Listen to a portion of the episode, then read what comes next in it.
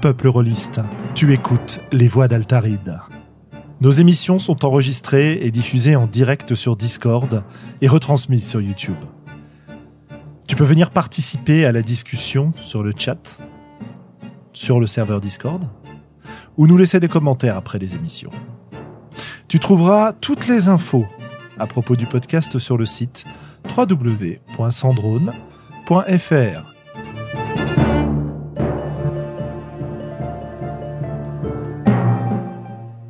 Bonne écoute.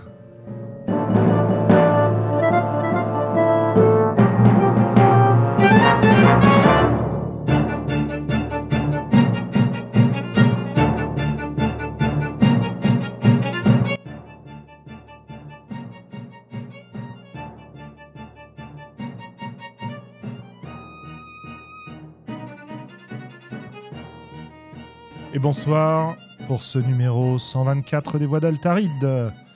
Bonsoir à tous. Salut Globo Bonsoir tout le monde. et salut Willem. Ce soir, on va vous parler de. Comment dire De fluff, non de, de consistance? Mais Non, pas épaisseur. que du vraiment. fluff. Non, pas vraiment de fluff en fait. Moi j'aime bien parler du fluff, moi ça me dérange pas. C'est pas un trigger pour moi. Ah, voilà, voilà. Alors, quoi de neuf, les amis Euh, Qu'est-ce que vous avez à nous dire? Ça fait deux semaines qu'on a fait notre euh, dernier podcast. On a eu l'occasion de, de jouer ensemble et de lancer euh, une campagne. Je vais laisser euh, Willem euh, nous en parler parce que c'est lui le meneur de jeu. Donc, euh, honneur, euh, honneur au MJ. Mais à part ça, Globo, quoi de neuf alors? Bah, ri- rien d'extraordinaire. J'ai pas trop le temps de, de jouer ou de préparer du jeu, etc. en ce moment. Donc, pour l'instant, c'est un peu calme. Si, je suis inscrit comme animateur aux Utopiales. Et donc, euh, s'il y a des habitués, ils pourront me retrouver là-bas. Oui, c'est dans deux semaines, ça. Voilà. Excellent. Euh, très bien. Alors, Willem, cette fameuse partie. Bah écoute, c'était sympa. On a fait un- une session zéro en fait hein, sur euh, Sig City of Blades, le... qu'on a discuté avec Jason Pitre, euh, un des co-créateurs ou créateurs euh, du jeu, enfin certainement de l'univers et du cadre de jeu. Euh, donc c'est un hack basé sur euh, Blades in the Dark. Donc c'est un jeu. faut- Comment il s'appelle déjà? C'est le Forged in the Dark, voilà, c'est ça. Mhm. Forgé dans le, Dans les ténèbres. Dans, dans les ténèbres, voilà, c'est ça.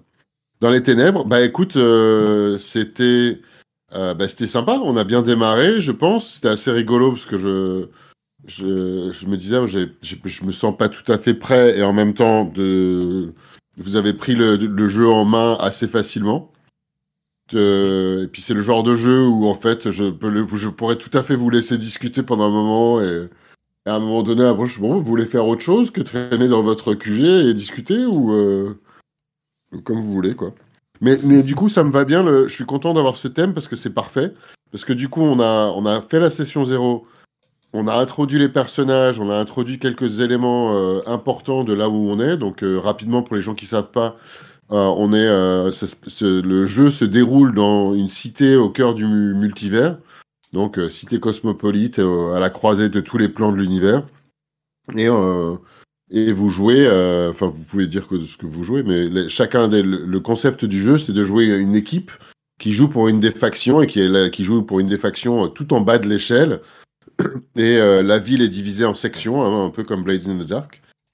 Et vous allez organiser des missions un peu à la Ocean's Eleven, ou pas que forcément des trucs de vol, mais pour augmenter votre influence, vous attirer des problèmes, aller chercher des sous, la gloire, etc. Euh, et du coup, on a, on a posé des bases, donc j'ai plein d'idées, on a plein d'éléments. Et euh, c'est vrai que maintenant, la, prochaine étape, c'est bah, dans quelle direction? On a une direction possible que je vous ai donnée euh, pour où est-ce qu'on va aller et qu'est-ce qu'on fait comme mission. Mais pour donner de la consistance aux éléments émergents, donc on a plein d'éléments qui ont émergé, qui ont été improvisés pendant cette dernière partie. Donc là, de discuter en live et de regarder pourquoi en développer certains ou pas, ça va être intéressant. Et on a aussi fait une belle partie euh, de la suite de Dresden Files la semaine dernière. Absolument. Euh, et euh, bah, c'était un- encore une fois un plaisir de jouer. euh. C'est marrant, j'ai pensé, j'ai- donné des éléments de, du passé de mon personnage qui est assez dur. j'ai réalisé que je, je pensais pas mal en fait à Changeling the Lost. Absolument, oui. J'y pensais pas, mais ça m'est naturellement venu. En fait, c'est après la partie que je me suis dit, c'est vrai que j'ai quand même fait un truc bien torturé, mais dans le style de Changeling the Lost, je crois. Ouais, ouais, ouais, c'est ce que c'est ce que je me suis dit quand on a joué, sachant que Ouais. bah, euh, vous pourrez bientôt, euh, on vous annoncera où euh, nous voir avec Willem jouer cette campagne dont on a Oui. déjà fait quelques épisodes qui ont été enregistrés et qui vont être diffusés petit à petit sur une chaîne amie. On en reparlera. Oui, absolument. Voilà, voilà. Puis bah voilà, c'est à peu près ça pour les news. hein, Je crois que c'est c'est à peu près tout. C'est déjà pas mal. Eh ben, c'est déjà pas mal, écoute. Hein, Ah ouais, moi je suis très content. Là, j'ai un rythme de jeu de rôle euh, correct. Enfin, très correct, mais très bien même. C'est très bien. Bon, il reste des parties qu'on n'arrive pas à organiser, mais euh, jusque-là, Oui. euh, c'est pas mal. oui. On est plutôt content de ce point de vue-là. Ok, voilà, donc voilà notre, euh, notre petite intro, nos petites news, et puis je vous propose que sans perdre de temps, euh, on se dirige vers, euh, vers notre discussion. Je suis en train de réfléchir pour savoir si j'oublie des, euh, des choses à annoncer, des infos. Puis on a discuté la semaine dernière euh, de euh, et j'ai pas eu le temps de regarder. J'en parlais avec un de mes étudiants euh, du, du grand truc qui a leaké sur Twitch et qui non seul entre autres a révélé Ah, des oui. infos sur combien a gagné Critical Role et je sais pas qui d'autre. Exact, oui, tout à fait. ouais. Ça c'était intéressant comme discussion aussi, je crois.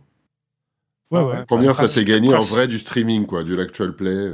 Ouais, mais c'est Enfin, pas... pas... pas du streaming, les champions du monde de streaming. Quoi. Oui, pas- les champions du monde de streaming. streaming. Je pense qu'il y a une légère différence entre eux et euh, 99,9% de gens qui font de Ouais. l'actual play. Et, et- Oh, bah là- et- et Joe Average qui, qui joue sur Twitch avec ses, pop- ses potes. Quoi. Ouais, mais pas- même sans jouer avec tes potes, euh, tant que tu n'atteins pas un espèce de seuil critique où tu commences à vraiment gagner de l'argent, tu, tu gagnes pas de sous, quoi. Il faut plusieurs milliers de, de viewers pour pouvoir euh, Ouais. arriver, d'après ce que j'avais vu. Après, je peux me, je peux me tromper, j'ai pas revu les calculs, mais il y avait quelques mois, j'avais regardé ces calculs-là. élevé, ouais.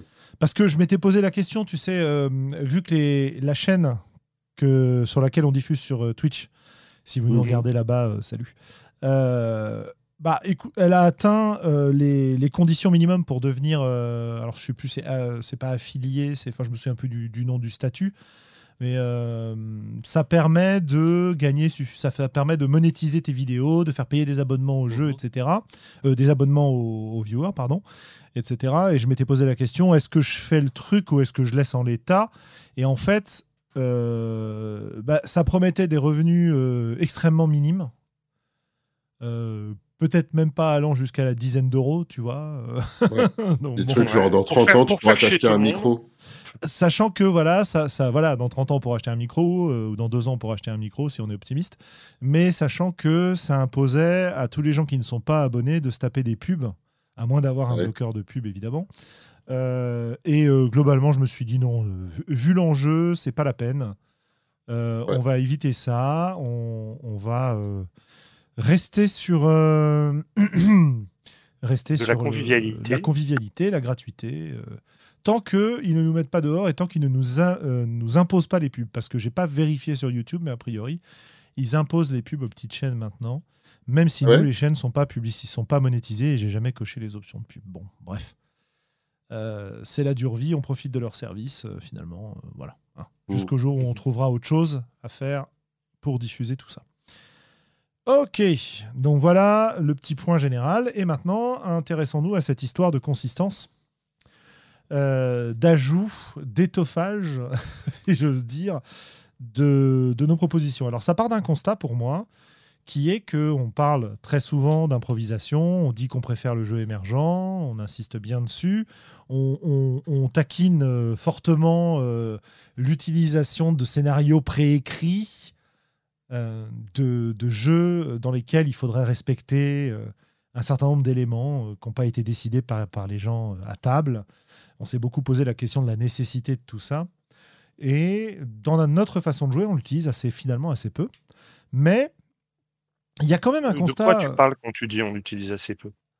Le scénario écrit, je crois. Le scénario écrit. Ah, ouais, le scénario écrit, ouais, c'est les, bien ça. les- les élé- les éléments préécrits, en fait. C'est ça que je Ouais, je ouais, voulais dire. d'accord. Voilà. Et euh, non, non, pas euh, l'improvisation, on l'utilise assez peu. Non, non, pas du tout. Euh, au contraire, on l'utilise beaucoup, ça. Et il y a quand même un, certain nombre de gens qui ont besoin d'une certaine consistance, d'avoir l'impression de solidité et de profondeur pour pas que le décor dans lequel on joue leur paraisse être du carton-pâte et donc quelque chose qui ne résistera pas à, à leurs investigations, à leurs réflexions, et, et ça leur gâche un peu le plaisir de jeu, voire complètement le plaisir de jeu. Je vous invite à aller regarder, euh, si ça vous intéresse, les rendez-vous en théorie que fait KF euh, sur YouTube, où euh, elle va parler pendant quelques, quelques heures, deux heures, une heure et demie, parfois plus, de différents sujets qui font appel à la théorie. Et le dernier, qui était la semaine dernière, parlait justement de l'opposition entre euh, ce qu'elle appelle les univers euh, fixes, je ne sais plus comment elle appelait ça, faut que je regarde, et les univers génératifs, en fait. Donc ce qu'elle appelle univers génératif, c'est un peu ce que nous on appelle émergent, mais pas seulement, Mhm. c'est un peu plus compliqué que ça. Euh, mais en tout cas, il y a un certain nombre de, de points intéressants autour de ça sur le besoin d'avoir, pour pas mal de monde, du préexistant pour pouvoir jouer. Voilà.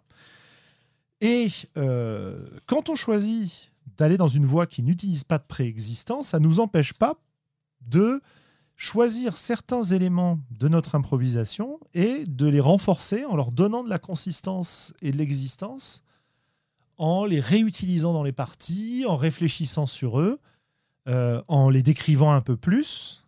Et euh, de cette manière-là, on va renforcer, ouais, c'est ça, c'est le bon terme, renforcer leur impression de, de solidité et, si j'ose dire de réalité. C'est pas vraiment de réalité, mais vous m'avez compris, j'imagine. Euh, voilà, donc c'est de ça que j'aurais aimé qu'on parle, c'est de ces éléments. Comment on fait en fait pour fixer cette espèce de d'éphémère euh, qu'on crée quand on est en train de jouer à travers toutes les propositions à la table et comment on, on choisit euh, les éléments auxquels on va donner une certaine réalité. Est-ce qu'on les choisit vraiment? Est-ce que parfois, au contraire, il vaudrait mieux les oublier? Euh, Sur quoi il faut passer du temps? Sur quoi on aime déployer nos efforts, etc., etc. Donc voilà un peu l'idée. Et donc il y a deux choses qui m'ont remis ça en tête. Euh, le rendez-vous en théorie de KF et la partie de SIG qu'on a faite. Parce que je me suis rendu compte qu'avec la création de perso, j'avais une image de mon personnage qui était extrêmement fragmentaire, euh, qui n'était pas du tout unifiée. J'avais juste choisi quelques options et quelques pouvoirs, mais j'avais pas d'image du perso. J'avais pris les trucs qui me paraissaient sympas, euh, voilà, mais j'arrivais pas à constituer un perso complet. Et il a fallu qu'on soit tous ensemble à la table et que Globo euh, décrive son personnage pour que je commence à euh, et qu'on et qu'on décide aussi du contexte dans lequel on allait jouer, etc. Pour que j'arrive à lier tous ces éléments et euh, à me faire une image du personnage qui soit plus que quelques stats posées sur une feuille, sachant que les stats dans Sig City of Blade, c'est très, euh, c'est très limité. quoi. Il n'y a pas beaucoup de choses, et il n'y a pas beaucoup d'éléments qui te permettent de définir ton perso en dehors de- d'une sorte d'archétype. quoi. Donc voilà d'où vient ma réflexion. Euh, Alors moi, a je, eu la même. Ouais, vas-y, pardon. effectivement, il y a une tradition de on a un monde préétabli, euh, on va nous le décrire en long et large en travers, et quand on aura bien compris, on pourra enfin jouer dedans. Et je m'aperçois, moi, en jouant beaucoup plus émergent aujourd'hui, que en fait, c'est échanger un, monde, euh, comment dire, se rassurer avec la cohérence de l'univers au préalable, parce qu'on a l'illusion de croire que cette cohérence d'univers qui est proposée par l'auteur va se transposer dans notre jeu, et le fait que nous, on va valider la co- que quand on joue en, émergent, en fait, on valide la cohérence de notre univers au fur et à mesure du jeu par le, consentement de tous, et que à la fin, on se retrouve avec un univers qui n'est peut-être pas intrinsèquement cohérent, mais qui est suffisamment cohérent pour tous les participants. Tout à fait. J'ai perdu, j'ai perdu Non, tout non. le monde. Non, non, pas Non, du non, tout. pas du tout, non, j'écoutais. On t'écoute. Euh, Et, Ouais, ah non, je sais pas si tu as fini ou pas. Ouais, et donc, euh, on, on néglige souvent la capacité qu'on a à rendre des choses même incohérentes, à leur donner forme pour que ça devienne intelligible pour nous. Et, et on peut vraiment s'appuyer sur cette tendance naturelle de nos cerveaux à essayer de, de construire du rationnel avec tout et n'importe quoi pour, euh, construire une solidité à nos parties il n'y a pas besoin qu'on l'achète toute faite par un auteur qui, aussi génial qu'il soit, peut taper à côté par rapport à nos sensibilités, en fait. Mmh Willem. Ouais, non, j'allais dire, quand, rebondir sur ce que tu disais tout à l'heure, de la dernière fois que j'ai créé un personnage, et je crois que c'était quand on a fait la session de personnage sur The Heart il y a quelques semaines. Oui. Euh, que j'ai eu un peu cette expérience similaire à celle que tu viens de décrire sur Sig. Et c'était soit ça, soit un autre moment, il n'y a pas si longtemps. D'avoir un système où c'est très facile de créer le personnage, tu choisis deux, trois trucs, choisis entre ça et ça, euh, t'as pas beaucoup de choix, t'as quelques trucs. Enfin, t'en as quand même pas mal, hein, mais. Mais que j'avais le, squelette, mais que j'avais toujours pas d'idée en fait de ce que c'était vraiment mon personnage. Donc j'avais probablement un peu une direction, parce que j'avais fait quelques choix. Mais. Euh, et moi, je, sais que ce qu'on est en train de dire là, moi, j'aime bien euh, créer des choses pour étoffer et donner de la consistance qui me permettent de m'approprier le monde dans lequel on est en train de jouer. Euh, et ça, j'aime bien ça. Donc, euh, et si ça vient pas du bouquin de base ou du bouquin, quoi, enfin du jeu, quoi, j'aime bien le créer. J'aime bien le créer moi. Donc, j'ai pas forcément besoin d'en faire des tonnes. Mais, euh, mais c'est vrai que c'est quelque chose que j'aime bien faire. Et, parfois, et du coup, je crois qu'au préalable, euh, il y a, y a, plus longtemps, quand j'avais des gros. Je pense que je, je mettais beaucoup d'efforts sur créer le concept de mon personnage, toute son histoire, euh, son, son, sa biographie, quoi. La biographie du personnage. Euh, maintenant, on a des systèmes qui permettent de créer un personnage plus vite. Mais euh, donc, il a un squelette, mais il n'a pas encore de biographie. Bon, il peut jouer, il est jouable. Euh, il ou elle. Mais c'est vrai qu'ensuite, j'aime bien revenir à donner quelques éléments supplémentaires. Par contre, j'arrive à jouer sans avoir une biographie complète. Et avoir, je sais pas, deux, trois histoires qui, font, qui me feront apprécier qui est le personnage.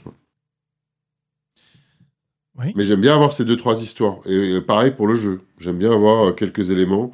Ça peut être des descriptions d'endroits, ça peut être des descriptions de faits, ça peut être des rumeurs, ça peut être des infos, ça peut être d'autres personnages. Mais j'aime bien ça quand même. Ouais. Ce qui est intéressant dans, dans ce que vous dites euh, tous les deux, c'est euh, le besoin ressenti ou réel de s'appuyer sur un certain nombre d'éléments pour avoir l'impression de, de, vraiment pouvoir jouer. Que ce soit d'avoir un peu plus qu'un simple squelette euh, pour euh, ce que tu disais sur le personnage, ou d'avoir un peu plus qu'un squelette d'histoire qu'on construit au fur et à mesure. Parce que je suis d'accord avec Lobo que finalement, a posteriori, on a établi en général un univers cohérent en ayant éclairé toutes les choses dont on avait besoin pour jouer, en fait. Et tout le reste, on n'en a pas nécessairement besoin euh, quand on joue comme ça. Et donc, on n'a pas besoin de l'éclairer, on va pas détailler, on va pas épaissir à cet endroit-là. Mais néanmoins, il y a quand même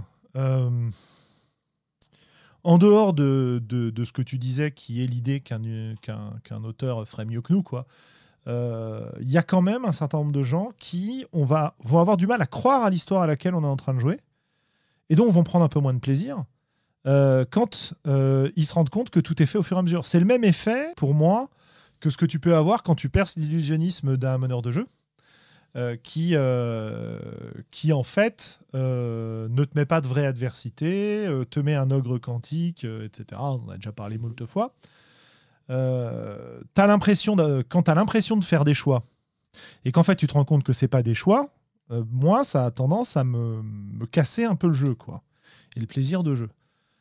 et je sais que pour en avoir discuté avec pas mal de monde, il y a quand même beaucoup de rôlistes qui ont besoin d'une certaine illusion de profondeur de l'univers. C'est-à-dire, il y a des éléments qui ont été écrits dans un bouquin, donc qui sont validés. Et moi, mon but en tant que joueur, c'est de les découvrir et pas de les inventer au fur et à mesure. Quoi. Donc, euh, ce que je. Oui, pardon. Non, non, vas-y. Ouais, je dis, moi, ce qui me plaît dans cette histoire-là, c'est d'arriver à avoir quelque chose de consistant sans avoir à fournir un effort à la base. voilà. Oui et de le développer. Ouais, et je crois que je l'ai déjà dit ce que je vais dire, mais je vais le mentionner quand même. Je, je pense qu'il y a quand même une question de, ouais, d'expérience, d'expérience de pouvoir. Alors ça veut pas dire, ça ne veut pas dire qu'il faut starter plein de bouquins de, de description d'univers pour euh, pour pouvoir faire ça. Mais mais il y a plein y a plein de gens qui seront qui seraient pas confortables à moins qu'on réussisse à à recaler euh, à quoi ça ressemble et vers qui on a. Donc de recaler sur des, des histoires ou des, des univers narratifs connus. Et ça, je sais plus sur quel épisode on a parlé de ça. C'était peut-être sur les univers narratifs, je sais plus.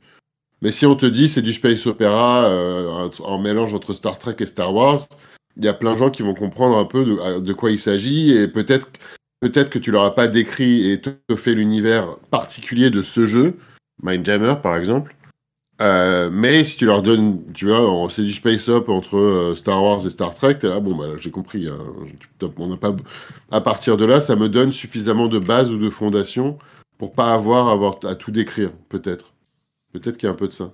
Mmh, et parce que j'ai des sources qui existent dans lesquelles je pourrais aller euh, chercher pour trouver la profondeur dont je parle. Alors que l'impression de profondeur, on l'a à la base, peut-être moins, quand on fait juste que balancer des idées autour de la table. Euh, Il y a aussi un autre truc que je voulais mentionner, qui a, mais tu m'y as fait penser. Je, je, pense que ça appartient à la conversation, c'est quelque chose de légèrement différent. Donc quand tu, quand, quand tu parlais de l'expérience de découvrir qu'en fait tu es sur un chemin tracé avec le même jeu, que tu peux pas trop sortir du rail, parce que je pense que tu pensais au rail, mais peut-être pas totalement. Mais en tout cas, tu perces l'illusion du maître de jeu. Il y a aussi, euh, dans ce genre de partie, souvent, moi, ce que j'aime, ce que j'aime beaucoup et que je fais avec toi, hein, souvent, et je pense avec Globo, même ce qui s'est passé la semaine dernière, j'aime bien avoir des conversations en jeu qui permettent d'étoffer, de découvrir qui est mon personnage et quels sont les autres personnages, qui, on ne sait pas si ça a quoi que ce soit à voir avec un, trait narratif ou un plot, quoi, entre guillemets. Euh, et ça, il y a des tables où on peut, on peut, enfin moi ça m'est arrivé qu'on me le dise, hein, on dit bon bah en fait, je, ça, à quoi elle sert cette conversation? Pourquoi est-ce qu'on est en train de parler à l'aubergiste pendant une demi-heure? Bah, Parce que c'est fun, mais euh, non non, on, arrête de parler avec euh, la personne qui est là, j'ai autre chose, on a autre chose à faire. Euh, CF, le podcast sur le small talk qui avait tant plu à, Globo. Oui, oui, il y avait, c'est vrai, c'est vrai, ça rejoint ça aussi. mais je pense que ce genre de conversation, on a dû en parler sur l'épisode sur le small talk, euh, peuvent avoir un rôle de donner de la consistance aux éléments émergents. Ou en créer d'autres, des nouveaux aussi, hein, bien sûr. Mhm. Euh, Alors, quel est il y a peut-être la question du coup de ce que vous disiez avant, c'est quel est le. Est-ce qu'il y a un minimum viable dans la même. Dans la même euh, si on parle, si on, ça me fait penser au, au vocabulaire de startup, le minimum viable product? Donc euh, c'est produit minimum viable, genre à partir de là. Plutôt que de faire, OK, il nous faut 400 pages de description d'univers et de règles, quel est le minimum viable pour pouvoir jouer quand, il s'agit de non seulement des règles, mais des éléments émergents ou imprévisés qui feront peut-être plus plutôt partie de, euh, de ce qui est étoffé. Quoi. Donc euh, ça rejoint le, le, squelette du personnage, les deux, trois histoires dessus, et quel est le minimum Est-ce qu'il y a un minimum? Oui, tout à fait. Euh, l'exercice de création d'un d'un contexte de jeu à la volée, euh, même si on a montré un certain nombre de fois que c'était quelque chose qui était relativement accessible, ça reste intimidant et ça reste pas drôle pour un certain nombre de gens qui n'ont pas envie d'exercer leur créativité. Mm. Ils préfèrent jouer tout simplement, ils préfèrent découvrir ce que quelqu'un d'autre a créé. Donc, euh, effectivement, de quoi on part Voilà. Et mm, finalement, on a déjà parlé pas mal des méthodes d'improvisation, de, comment se lancer, à partir de quoi, euh, qu'est-ce qu'il nous faut comme graines pour pouvoir construire dessus. Là, aujourd'hui, ce qui me paraît plus intéressant, c'est qu'une fois qu'on a ce squelette, qu'est-ce qu'on fait pour euh, lui donner plus de consistance, plus de réalité, euh, pour le, lui, permettre, enfin, pour, pour retrouver des sensations qu'on peut avoir dans des parties où tout a déjà été créé à l'avance. Alors, les bonnes sensations, pas celles qui nous emmerdent. les bonnes et les mauvaises. Ce qui est rigolo, c'est que moi, je pense que souvent, euh, je vais essayer de me baser sur demander aux joueurs qu'est-ce qu'ils veulent. Et ce qu'il est elle, et il est il est elle. euh, mais il y a, plein de gens ou de joueurs, ou moi y inclus, hein, parfois je là, bah, sais pas ce que je veux, je sais pas ce qu'on a créé, ce qui est possible dans cet univers, je sais à peine qui je suis, en tant que personnage. Donc, euh, et il y a des fois où je, dis, je vais dire de, quoi j'ai envie. C'est marrant, j'ai le même genre d'expérience avec mes. Je sais pas si. Ouais, ça ressemble peut-être. Avec mes étudiants euh, quand j'enseigne. la première classe, on se présente. Qu'est-ce que vous avez envie d'apprendre? Ils sont là, bah, je sais pas. Qu'est-ce qui, est, qu'est-ce qui est disponible? Absolument. Euh, et c'est vrai que j'ai cette expérience souvent quand on joue. Alors, on joue à quoi? Bon, on joue à ça. Ok. Qu'est-ce que tu veux y faire? Bah, Je sais pas. Je croyais que, je croyais que c'était toi le maître du jeu, quoi, en fait. Mais Vas-y. Euh, moi, ma, ma méthode, en fait, elle est de de tendre plein de plein de perches, quoi, Ouais, et, et- de et voir de- ce et qu'il de- prend. et de voir ce qu'il prend. Ouais. C'est-à-dire que je, je propose des trucs. Bah déjà, un, j'écoute. Euh, parce que effectivement, tu peux aussi demander aux joueurs et que les joueurs te disent tiens, bah, ce serait cool si on partait là-dessus. Donc euh, très bien, là, je peux être un peu suiveur, mais effectivement, moi-même, quand je suis joueur et qu'on me demande mais qu'est-ce que tu veux au juste, qu'est-ce que tu attends, bah c'est d'autant plus compliqué que je suis dans un univers que je connais pas. Mhm.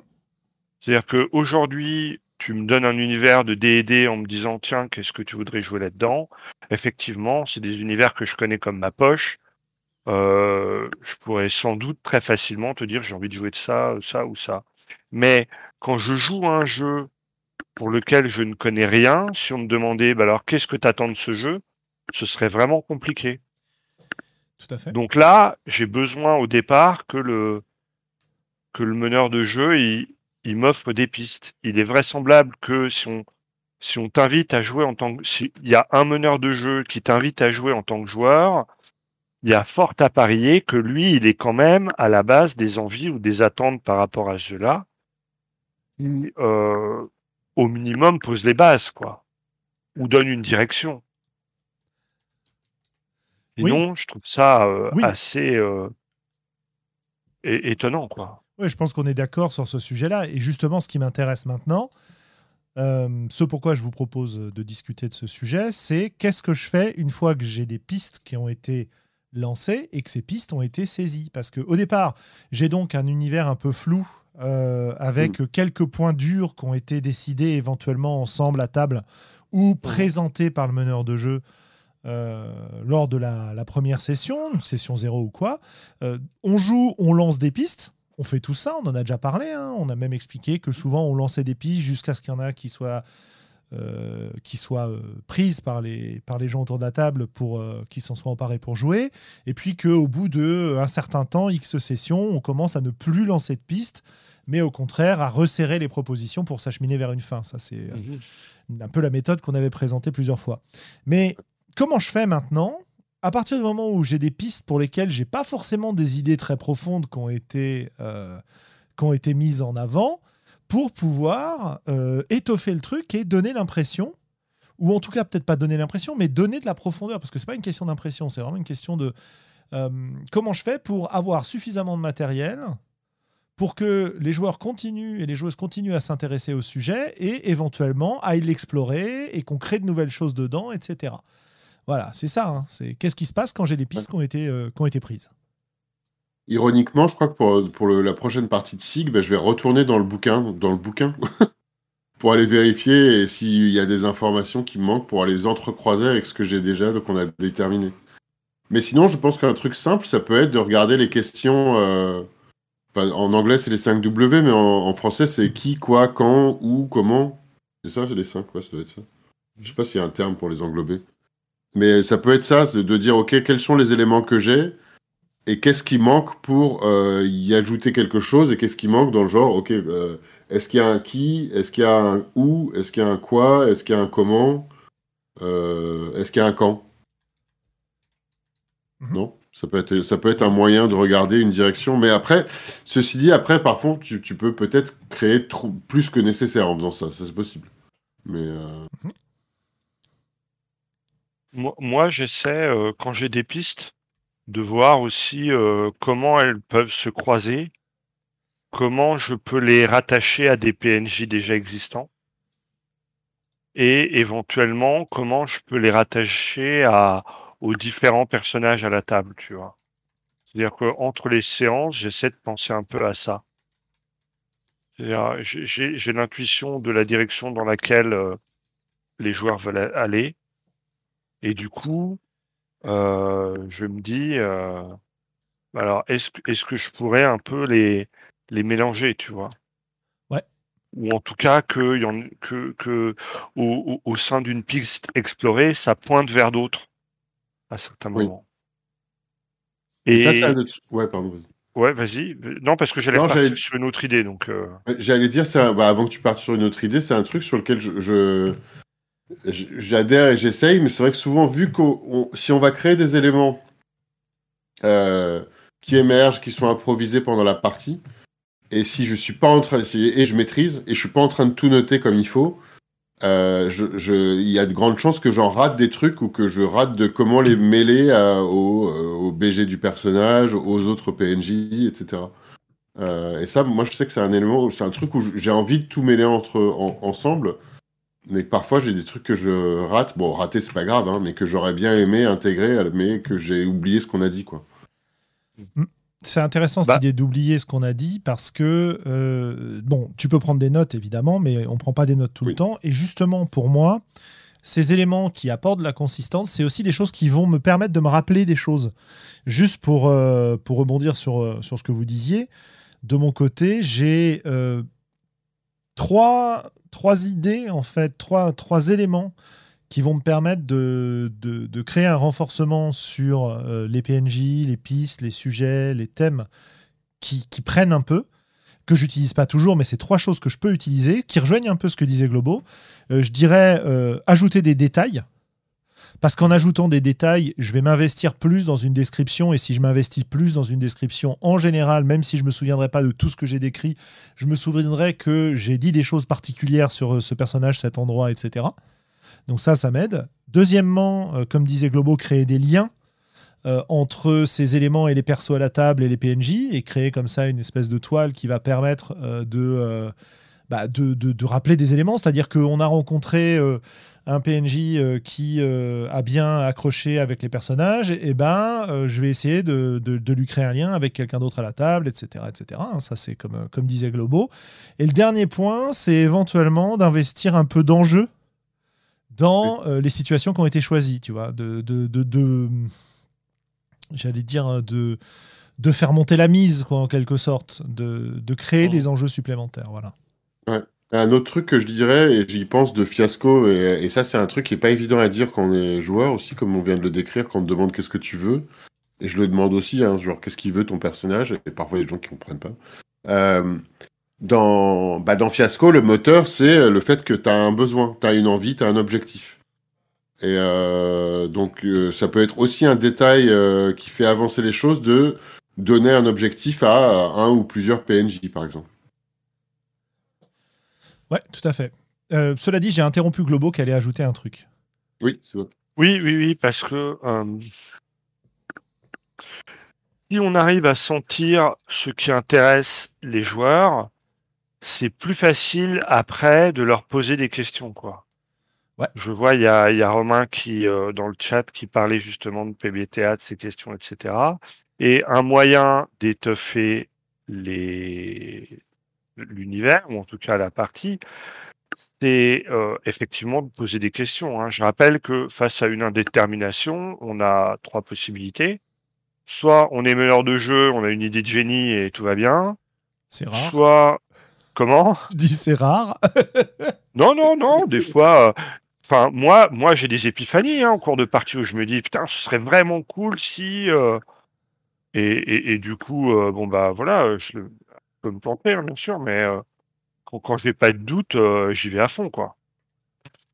La, la deux- la deuxième chose, c'est effectivement peut-être que le, le bouquin, ou, ou à défaut du bouquin, si on joue vraiment en, en freeform, il y a quand même généralement des tropes. Je sais plus comment on dit trope en, en français. Des Des- clichés ou euh, clichés, clichés, euh, c'est un peu excessif, quoi, mais Des des, euh, des piliers, quoi, des, des, des piliers du style, quoi, des, des trucs qu'on retrouve à chaque fois, des, des incontournables. Et, et de toute façon, on, on donne toujours une direction, quoi.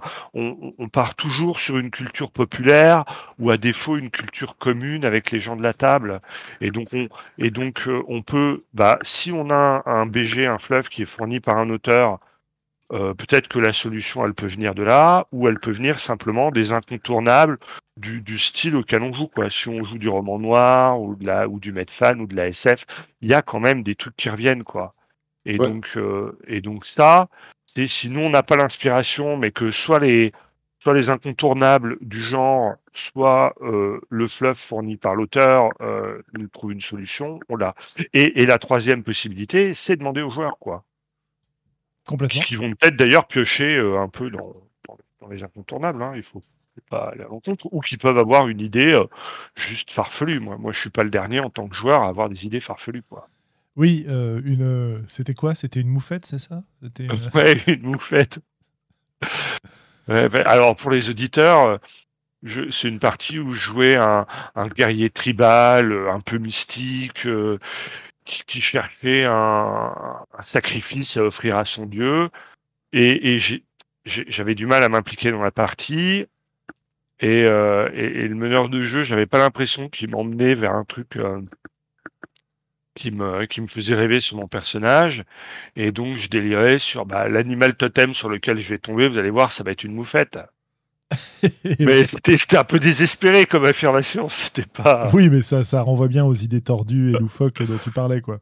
Ouais, voilà, voilà. C'est-à-dire que, que- alors moi, moins je, vois où, où l'ensemble de la table, ou à défaut l'endroit vers lequel veut m'emmener le meneur de jeu, moins c'est évident pour moi, et, et plus euh, je vais avoir besoin euh, d'exorciser le truc en, en racontant des, des choses improbables et loufoques, euh, voire débiles, quoi.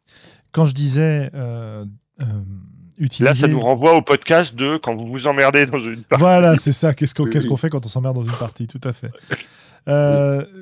Oui. C'était pas tant que je m'emmerdais, quoi. C'était que vraiment, je voyais vraiment pas trop où on allait, quoi.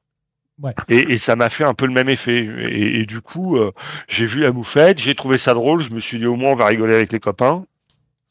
ouais, ouais, mais c'est sûr que Et- c'était pas euh, euh, animal dangereux, sacrifice pour les dieux. la moufette, c'était pas Oh. trop ça, quoi. C'était pas terrible. Mais quand je disais, tu sais, je citais le fait de rajouter des détails, des liens, des enjeux, tout ça. Euh, c'est vrai que la façon dont je l'ai formulé, euh, je donnais l'impression que c'était moi qui l'imaginais et qui l'ajoutais. En fait, tu as bien fait de le rappeler. euh, souvent, ce que je vais faire, c'est je vais formuler des questions autour de ces thèmes. Je vais pas forcément les imaginer dans mon coin.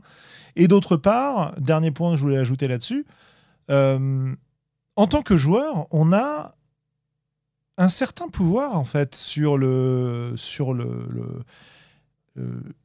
le fait de- d'apporter de, la consistance à des éléments du jeu. Euh, si vous vous souvenez de, des fois où on a parlé des PNJ et où on a cité euh, bah, notamment les carnets ludographiques de Wenlock, dans lesquels il nous donnait ses méthodes par rapport au PNJ en disant voilà, euh, si les PJ parlent une fois au PNJ, j'ai pas besoin de lui donner un nom, mais s'il retourne le voir, je vais lui donner un nom, s'il retourne encore le voir, je vais lui donner un nom et des traits de caractère euh, etc., etc. En fait, c'est quelque chose qu'on fait un peu naturellement dès qu'on est dans une partie où le meneur de jeu est assez à l'aise ou la meneuse de jeu est assez à l'aise pour ajouter des éléments par rapport à ce qui peut être écrit dans un scénario. Euh, bah, quand les, les, les, les- les gens autour de la table s'intéressent à un élément du décor, ça pousse euh, tout creuser, le monde ouais. à s'y intéresser et à creuser. Je, je- Sandra nous a cité euh, un certain nombre de fois une histoire de chat qui a mobilisé euh, ses- sa table pendant euh, toute une nuit alors qu'elle elle est partie dormir parce qu'ils étaient devenus complètement parano par rapport à un chat qu'ils avaient vu venir qui avait rien à voir avec l'histoire, qui était juste un élément de décor. Quoi. Mmh. Donc, euh, bah, évidemment, selon les tables, selon les contextes, on a plus ou moins de pouvoir à la table pour pouvoir ajouter des choses, pour, pour étoffer. Mais rien que le fait de retourner parler à des PNJ, bah, ça renforce leur existence, en fait. Tout ce qu'on ramène dans la conversation, ça renforce sa présence et, et sa consistance. Ouais, je pense que consistance, c'est pas mal comme terme de ce point de vue-là. Oui, Euh, quel que soit le besoin de cohérence, si tu veux, c'est pas voilà. Et, et, euh, moi, je sais qu'en tant que meneur de jeu, j'ai tendance à beaucoup écouter les tables auxquelles je suis. Alors, parfois, j'écoute, mais j'entends pas vraiment ce qu'ils disent, et donc je pars sur mes idées.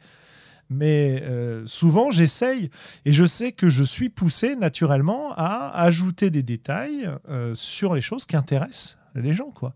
Si je décris un marché euh, en partant complètement dans mon trip, un marché médiéval, machin, et que je suis super content de faire ma belle description, et puis que, en fait, les gens autour de la table m'écoutent, ça les amuse, et puis bon, bah finalement, le marché c'était bien, mais nous on veut aller dans le donjon, quoi.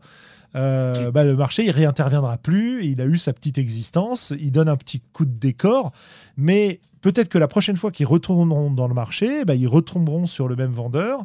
Et petit à petit, ce vendeur, il va euh, apparaître en lumière. Ce, cette, cet étal, cette boutique va prendre de la consistance, quoi. Voilà. Et on peut même se poser la question est-ce que ce marché est là tout le temps? C'est-à-dire que toi, tu as fait une proposition à un moment aux, joueurs, ils n'ont pas voulu la saisir. Quand eux, ils seront à l'initiative de la de se dire tiens, bah finalement, maintenant là, on irait bien au marché. Est-ce qu'il est encore ouvert? Est-ce qu'il est toujours là? Est-ce qu'il ouvre tous les jours ou on continue eh ben, fallait vous y intéresser la première fois, puisque c'est ça, il est plus là. Et il est plus là, ils se sont cassés. de toute façon, il n'y avait pas de clients ici. Oui, vous n'avez pas aimé mon marché la première fois, vous n'avez plus le droit, c'est fini. Il y en a un autre maintenant. non, mais effectivement, ouais, tu as raison, tout à fait. Euh, c'est pour ça que je parlais de, je parlais de, de, pouvoir de la part de, de, tout le monde à la table, finalement. C'est dans le dialogue que vont naître ces éléments. Et c'est vraiment, enfin, moi, je trouve ça vraiment très, très intéressant. Cette idée que. Euh, même dans une partie qui est euh, autour d'un univers connu, écrit, etc., on va avoir un effet comme ça de, consistance quand on va revenir dans des endroits. Et d'ailleurs, il y a un certain nombre de jeux et de cas où on s'efforce de donner de la consistance de cette manière-là. Quand on avait joué à Divergence, un des trucs que j'avais vraiment bien aimé faire, c'était donner de la consistance au, PNJ contact des personnages en créant une phase de jeu où vous étiez un peu obligé d'aller les voir pour discuter avec eux. Et du coup, ils avaient des exigences, ils avaient des demandes, ou alors ils pouvaient apporter de, des cadeaux euh, ou des, euh, des informations non sollicitées, etc.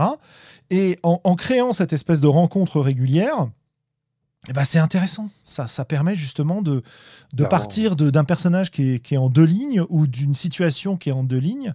Et petit à petit, on rajoute des infos dessus. Euh, et, et, ça prend une place dans notre souvenir. Quoi. Et c'est vrai pour les personnages, mais on peut étendre ça euh, au lieu aussi, à des, ou à des prophéties. Tu vois, des, des, toute interaction avec les joueurs, en fait tu peux te dire, à chaque fois que les joueurs reviennent, dans mon délire émergent, moi j'ai une espèce de règle implicite de mon univers ou de, ou de ma maîtrise, qui est qu'à chaque fois qu'on s'y intéresse, on va, on va apprendre quelque chose de nouveau dessus. Ouais, bah voilà, par exemple, ça c'est très bien. Et que ce soit un lieu, une rumeur, une prophétie, un PNJ. Euh... Ouais. Dans, euh, c'est bien, c'est bien quand tu joues émergent d'avoir des, petites règles simples comme ça, tu vois. comme se dire, euh, bah voilà, un PNJ, euh, effectivement, la première fois c'est qu'un nom, la deuxième fois c'est un nom plus. Ou alors, dès le départ, c'est un nom et puis une motivation et un détail, un détail de descriptif, quoi. Le célèbre, le célèbre PNJ en trois lignes. Oui. Ouais, et je suis en train de me, de, me placer euh, dans mon costume de joueur, et, et, je me dis que la première fois qu'on va me poser une question sur mon background, bah, je vais donner une info, et puis la deuxième fois, euh, euh, bah, peut-être que je vais creuser et, donner un peu plus d'infos, ou même si je ne l'ai pas créé au départ. Quoi. Quand on va me poser une question, je peux avoir la réponse prête ou ne pas avoir la réponse prête, mais le fait de la donner, ça va me pousser à imaginer ce qu'il y a après ce jalon-là, en fait. C'est-à-dire que, bah voilà, euh, tu as appris que mon perso, il a des parents qui sont toujours en vie, très bien à la campagne, ok. Mais maintenant qu'on a établi que mes parents euh, vont très bien et sont à la campagne, euh, qu'est-ce que qu'est-ce que je vais te raconter la prochaine fois qu'on qu'on parlera de mes parents? Dans, dans, le genre de, de, jeu qui mécanise un peu ça, euh, dans Headspace, dont j'ai déjà pas mal parlé ici, donc jeu cyberpunk euh, motorisé par l'apocalypse qui reprend un contexte un petit peu euh, à la Sense8 où on joue des anciens agents corpaux qui ont mis leur cerveau en réseau et leur mémoire en réseau pour profiter des compétences de tous parce qu'ils sont les meilleurs du monde dans leur domaine. Et donc, comme ils sont reliés aux meilleurs du monde dans d'autres domaines, bah, ils peuvent devenir des espèces de super agents à n'importe quel endroit, à n'importe quel moment.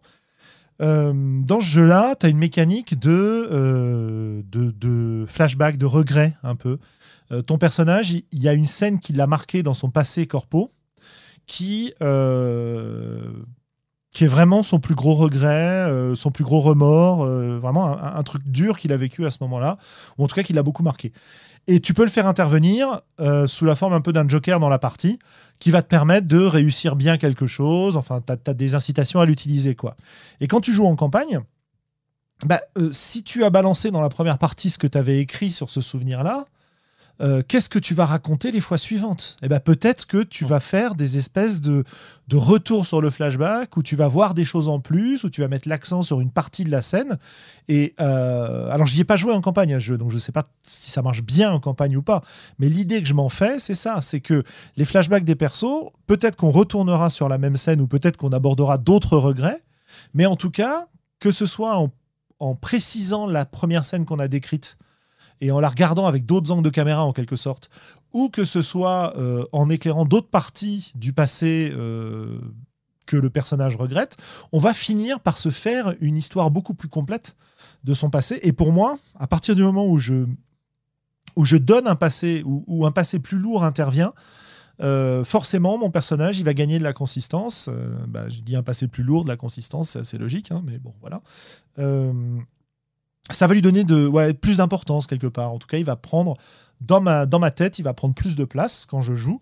Et il va avoir une forme qui va se fixer un peu plus. Voilà, plutôt que cette espèce de, de, manteau un peu flou qui varie en fonction de ce dont j'ai besoin dans la partie, de ce dont j'ai envie ce jour-là et de ce qui est écrit sur ma fiche de perso. quoi. C'est pour ça d'ailleurs qu'on peut prendre plusieurs, plusieurs fois en jouant un perso euh, pour qu'il prenne vraiment euh, corps. quoi. Et, et c'est d'autant plus facile que l'ensemble de la partie a progressé. Et que tu as, que tu as la possibilité d'avoir des inspirations à droite et à gauche. Et donc, cette, cette méthode, elle est intéressante parce qu'au départ, finalement, tu, tu, as relativement peu de choses à, fournir et tu peux attendre que euh, la partie se développe, que d'autres, que les autres personnages, les autres joueurs à la table, que ce soit le, meneur ou, autre, euh, commencent à faire des propositions eux aussi. Euh, et du coup, c'est vrai que cette règle, tu peux te la donner aussi quand tu es joueur. Quoi. Je pense que ça marche. Je pense aussi. Euh, et ça me fait penser. Euh, ça me fait penser à autre chose, une problématique que j'ai rencontrée quand j'ai commencé à tester la fin et, et quand j'ai écrit le Temple des Vents. Dans ce jeu, euh, les personnages ont une capacité qui est de modifier le destin, la réalité, en échange de, de faire pourrir leur environnement autour d'eux, quoi, pour, euh, pour être un peu rapide. Mhm. Euh, et tout de suite se vient, vient à, l'idée, mais qu'est-ce qu'on joue dans ce jeu-là? Parce que finalement, si on joue en mode euh, meurtre robot classique, qui se balade de village en village et qui quitte chaque ville en la laissant brûler, bah finalement, qu'est-ce qui va retenir les joueurs de bah, d'utiliser cette capacité à fond pour toujours tout réussir en faisant dégénérer l'univers autour d'eux en permanence et en quittant euh, et en laissant derrière eux une série de mondes brisés. Euh, bon, ça peut être intéressant comme concept de jeu, mais c'est pas forcément ce que j'avais envie pour ce jeu-là, quoi. Donc, euh, et comme j'ai pas envie dans ce genre de cas de mettre des limitations artificielles du type, vous pouvez faire appel à la capacité une fois par scène, tu vois. Euh, ce qui permet quand même de, de, supprimer, mais qui, qui, qui, retire une partie du choix, qui transforme un choix moral en choix, en choix stratégique, en fait. Voilà. Moi, j'ai pas envie que ce soit un, choix stratégique. La police, dit Ilan sur le chat. Non, non, la police, elle peut, peut rien faire. Hein. euh, et eh ben, qu'est-ce que je, qu'est-ce que je conseille de faire et qu'est-ce que je fais pendant les parties? Eh ben, j'essaye de euh, créer des interactions entre les personnages et le monde autour d'eux pour leur rendre le monde aimable pour qu'ils apprécient l'endroit. C'est-à-dire que quand on arrive dans un nouvel endroit, en général, c'est, euh, il fait beau, les gens sont super sympas, euh, euh, on, discute avec eux, ils ont leur volonté, ils sont pas des carpettes, etc. Mais ils sont plutôt ouverts d'esprit et d'essayer de jouer sur des choses qui me semblent plaire aux personnages autour de la table, en tout cas à ce que les joueurs disent que leur personnage aime. Euh, pour essayer de renforcer cette, euh, cette, impression, de, bah, cette consistance et cette responsabilité euh, des joueurs par rapport à la situation. C'est-à-dire que si tu n'as pas créé de lien affectif, ou en tout cas créé suffisamment de consistance à l'univers dans lequel tu es, bah effectivement, tu peux faire n'importe quoi par rapport à cet univers. Alors là, il y a une mécanique de jeu qui est liée, mais c'est valable aussi dans n'importe quel jeu où les personnages ont une, forte capacité euh, à utiliser de la violence, par exemple. Comment tu fais pour que la violence ne soit pas systématiquement la réponse? Bah, pour moi, un des moyens, c'est de, faire en sorte, ou d'essayer, parce que encore une fois, ça marche pas toujours, mais d'essayer de faire en sorte de, de renforcer l'existence dans la tête des PJ du monde qui a autour d'eux. Euh, que euh, bah, si euh, ils sont dans une boutique dont ils veulent un truc mais qu'ils n'ont pas l'argent pour, ils se disent pas bah, on va péter la gueule au marchand et on va piquer sa boutique quoi. et pas seulement en jouant sur la menace de la police pour revenir à ce que nous disait Ilan dans le chat. c'est pas parce qu'il y a la garde de la ville qui va arriver que vous devez pas le faire. peut-être qu'il y a des conséquences, mais j'aime mieux quand on arrive à faire en sorte qu'ils ne le font pas parce qu'ils se disent derrière le comptoir, il y a un être humain et mon perso, il n'a pas envie forcément de. Euh, bah, il a peut-être envie de le revoir, cet être humain, tout simplement. quoi. Le, minimum du minimum. Ça, ouais, ça me rappelle euh, la manière dont Thomas Munier faisait jouer Odyssea. Oui, tout à fait. Ouais, J'y pensais en même temps que je parlais. Ouais, ouais c'est-à-dire que dans Odyssea, pour réussir quelque chose de significatif dans le dans l'aventure, il faut payer euh, un prix moralement difficile pour le personnage et donc, euh, imaginons que le prix à payer, ce soit, euh, bah, il faut que tu sacrifies euh, ton héritier. Mais c'est pas juste, tu sacrifies ton, ton, ton héritier, c'est bon, tu obtiens ce que tu veux, on passe à la suite. C'est, on, va jouer ce, qui se serait passé si tu n'avais pas sacrifié ton héritier. Donc on va faire une scène super pathos où tu as un moment père-fils euh, complètement dingue, etc. Et quand on a fini, quand on a fini de la jouer, eh ben, euh, on revient à ton personnage et alors, il sacrifie ou il sacrifie pas? Ouais, ou alors il passe par des flashbacks où tu vois euh, le moment de la naissance de, l'enfant, enfant qui n'existait pas. En fait, l'idée c'est que l'enfant que tu sacrifies pour faire redémarrer ton bateau et quitter l'île dans laquelle tu es, puisque c'est un jeu qui reprend l'Odyssée en se basant 100% sur des choix moraux. Et pour donner du poids aux choix moraux, c'est ce qu'il fait. Ouais, c'est il va. Ah ouais, donc, donc tu sacrifies ton héritier, ok, très bien, on n'avait pas parlé de l'héritier, c'est juste une ligne sur le papier. Et eh ben tu vas voir, puisque tu as décidé de le sacrifier, maintenant on va jouer des scènes où tu fais du lien avec parler, lui. Et maintenant on va en parler. C'est un jeu qui est absolument horrible, l'Odyssée. Hein. moi, j'adore, j'adore, enfin je trouve ça formidable. Et puis, euh, et puis euh, Thomas Munier a quand même cette capacité à, à te mettre devant des dilemmes euh, complètement euh, des, ahurissants. terrible, ouais, tout à fait. Voilà, voilà. Mais c'est. Mais voilà, donner de l'épaisseur, c'est donner de l'importance aussi. Donc là, on revient sur les enjeux, on devient. Et puis tout ce que tu étais en train de décrire, ça me fait, ça m'a fait penser à pas mal aussi, c'est le d'apporter ou de créer une euh, ou comment créer une empathie avec l'univers dans lequel tu es en train d'évoluer. Ouais. Euh, et que de d'étoffer, de donner de la consistance permet de créer un lien émotionnel, comme tu le décrivais tout à l'heure aussi. Potentiellement, c'est un des liens, quoi. ou plus de liens, en tout cas, quel qu'il soit. Donc, du coup, je pense qu'un des intérêts de développer un peu de consistance aux éléments que tu as créés de manière improvisée, émergente, pour moi, moi, il y a un dont on a parlé tout à l'heure, c'est de mieux s'approprier l'univers, donc de le connaître un peu, parce que j'aime bien connaître. Euh, même si ça peut changer, hein, ça va pas les trucs que j'écris pour moi en tant que jeu peuvent changer. Euh, et ou de pouvoir donner du lien, mais ça, ça marche pour les joueurs et le maître du jeu aussi. Donc de créer des liens affectifs, émotionnels, empathiques avec, euh, avec l'univers, les PNJ, etc. Les lieux. Les lieux, absolument. et, et d'ailleurs, bah, des liens de simplement de, l'événementiel, du souvenir en fait. Parce que quand on voit un, PNJ plusieurs fois ou un, endroit plusieurs fois, bah on, va se rappeler de la dernière fois qu'on y a été et du coup forcément il va prendre plus d'importance, chose qu'on a déjà discuté quoi. Ouais, complètement. Ouais. Mais euh, bon, c'est un peu de la, c'est un peu de la, psychologie euh, de base toutes ces histoires. Hein, de, oui, un peu. De renforcer, etc. C'est, on est bon, donc faut faire un peu attention à, à ce qu'on fait. Mais dans, ce cadre, dans le cadre du jeu, comme ça, c'est euh, vachement intéressant hein, de, de, voir ce qu'on peut réussir à faire. Et ça d'ailleurs, ce qui est rigolo, c'est que ça me, ça me pousse à dire qu'il faut aussi éviter ce genre de choses quand on est dans certaines propositions de jeu. Quoi. Il y a des propositions de jeu où justement on a plutôt intérêt à pas renforcer de cette manière-là. tu prends du donjon de base où tu vas explorer des, des, cavernes dans lesquelles vivent des pauvres tribus orques et gobelins que tu vas assassiner pour leur piquer leur trésor. Si tu veux pas que, si tu veux jouer sur cette proposition-là et que tu veux pas que les, les, gens soient traumatisés parce que tu leur décris les pauvres petits bébés kobolds qui braillent euh, devant leur épée dégainée, euh, bah faut peut-être pas trop trop euh, insister justement et pas trop renforcer l'existence de ces trucs-là quoi.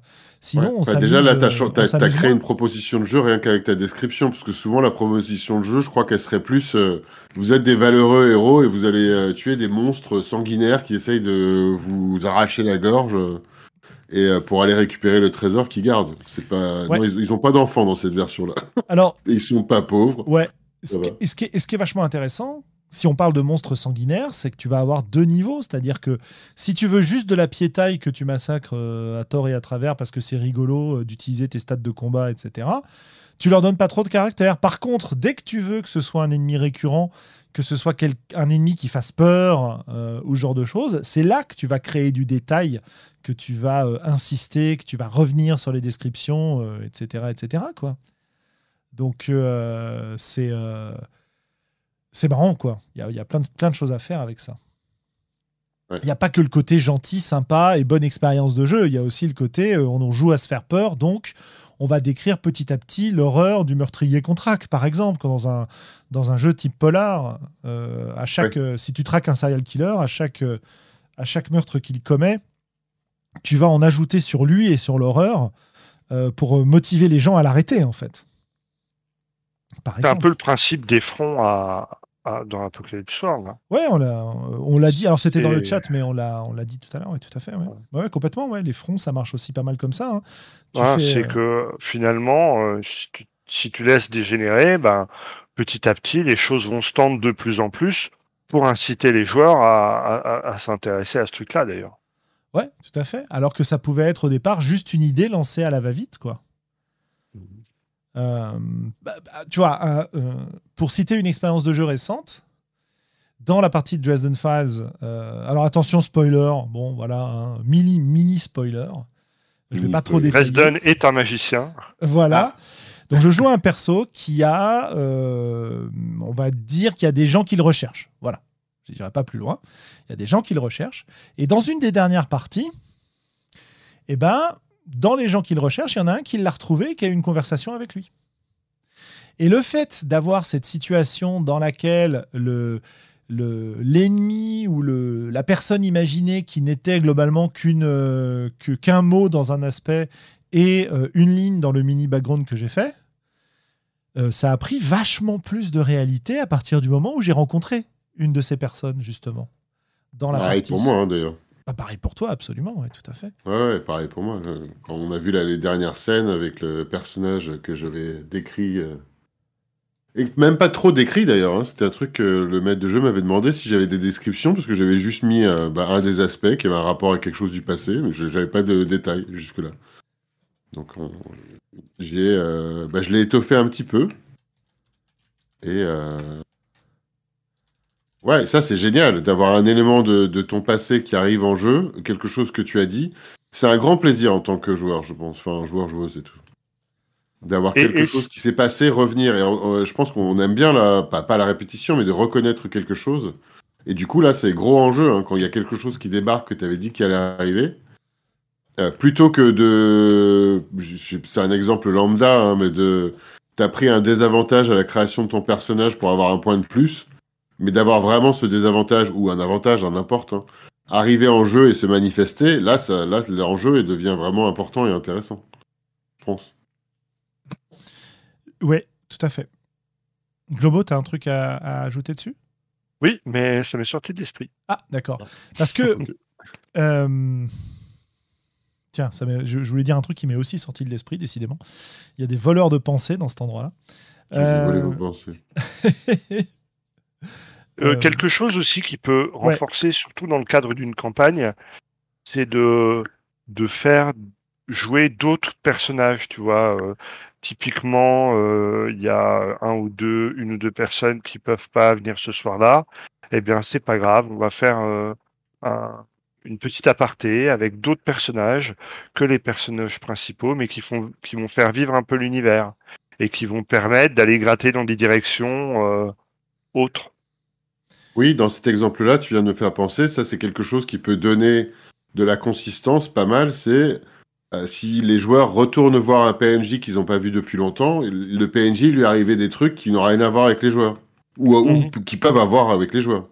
On retourne voir ce personnage. Ok, vous voyez, bah, il manque une jambe comparé à la dernière fois que vous l'avez vu il y a six mois. Ah bon? Ah bah, Qu'est-ce qui s'est Mais- passé Alors, et peut-être ça a à voir euh, avec ouais, les- ouais. ce que les joueurs ont fait, j'en sais rien. mais- Moi, moi, je parlais pas de ça, tu vois. Justement, pardon. euh, ça pourrait être, euh, eh ben, en fait, ce PNJ-là, euh, il a, il a, pendant que les joueurs font autre chose, font autre chose, lui, il a engagé deux, trois, deux, trois personnes pour faire ça dans l'univers.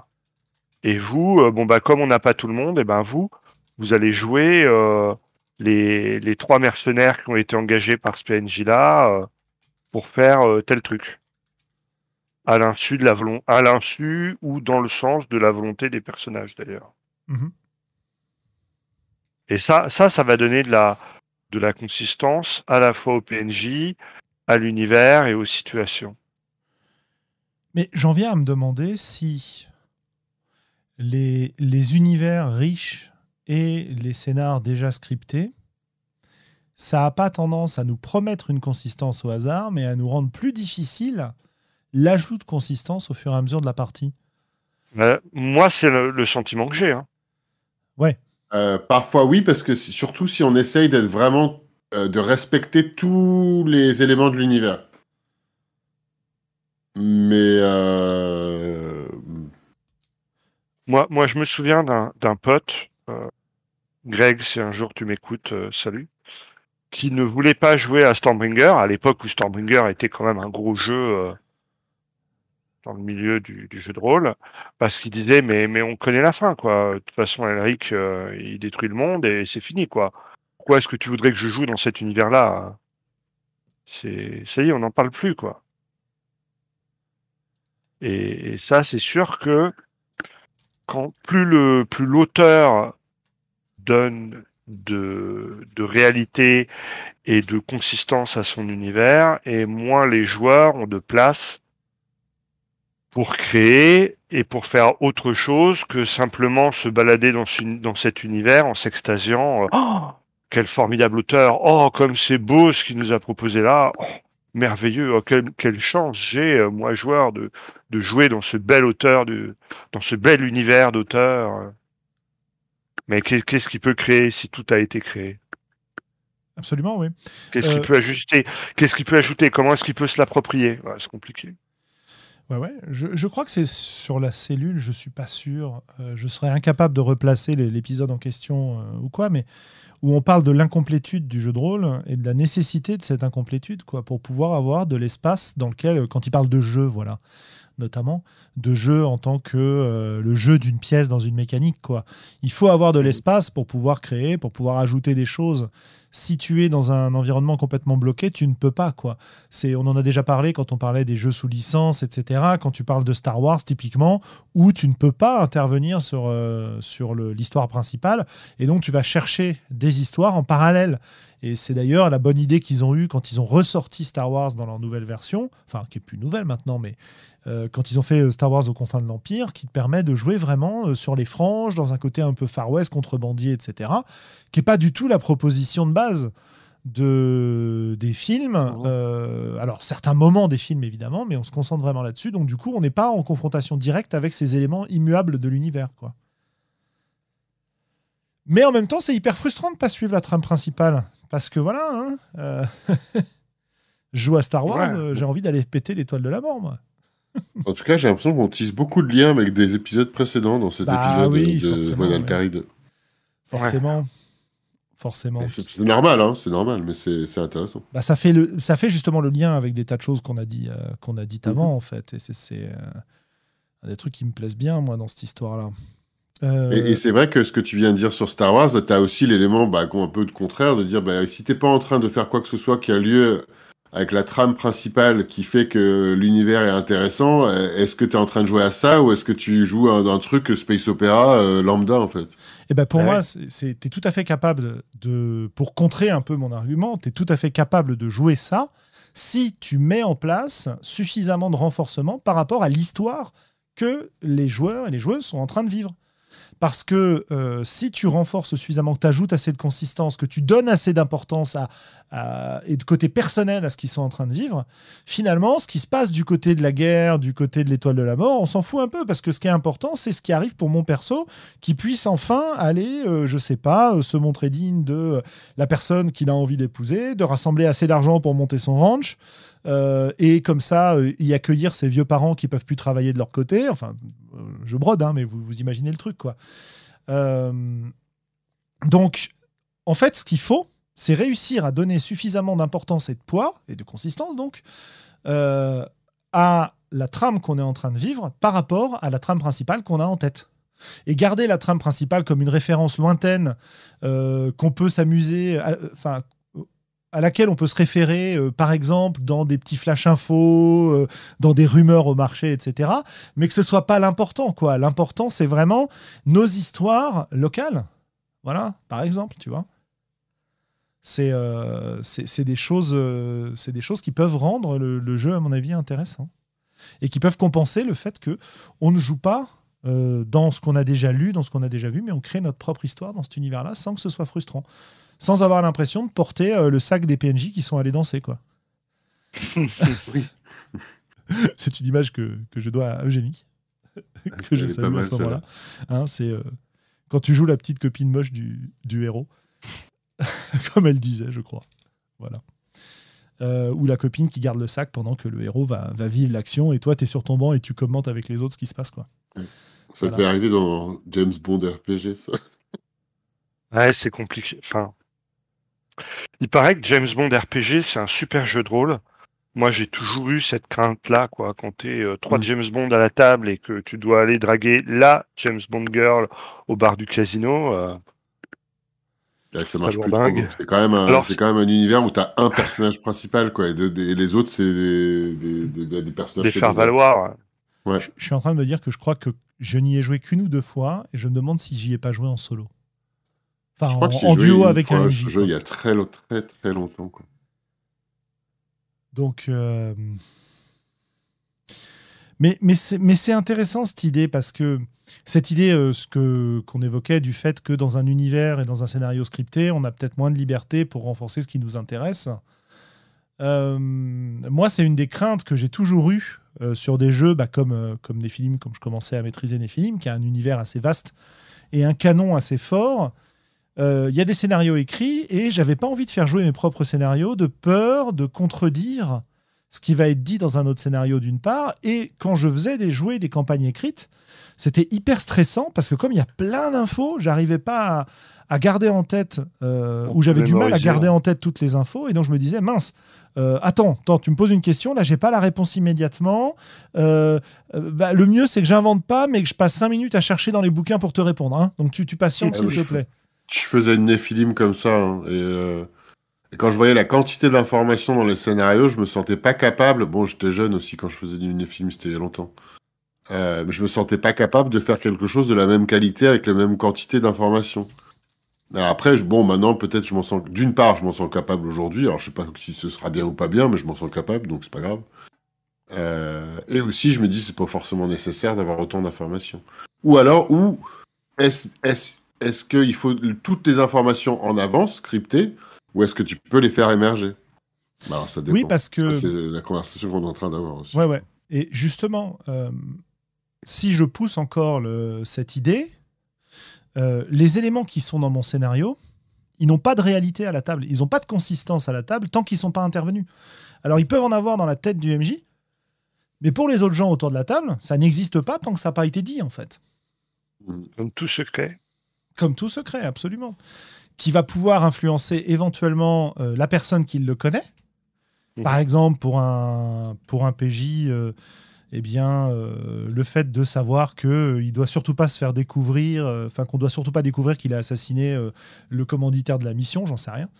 euh, ça peut créer un jeu important, mais rapidement, euh, en fait, il n'y a qu'une seule personne qui en profite, quoi, et, qui en profite peu parce que finalement, comme ça n'intervient pas, on se donne pas l'opportunité de, renforcer euh, sa consistance, c'est-à-dire d'avoir des infos en plus, d'aller un peu plus loin, de l'évoquer, d'en faire un enjeu. de pousser les autres gens autour de la table à se positionner par rapport à ça. bon, bah voilà, vous connaissez notre. Mmh. Si vous nous écoutez depuis longtemps, vous connaissez notre notre position vis-à-vis des secrets, hein, c'est qu'ils doivent être révélés. Euh, et en plus, euh, moi je suis même un peu plus extrémiste de ce côté-là, j'aime bien qu'ils soient révélés aux joueurs, même si les personnages ne les connaissent pas. Mhm. Euh, j'aime bien jouer en, transparence, comme on dit, ça c'est un des trucs que j'aime beaucoup, mais c'est une autre, c'est une autre discussion.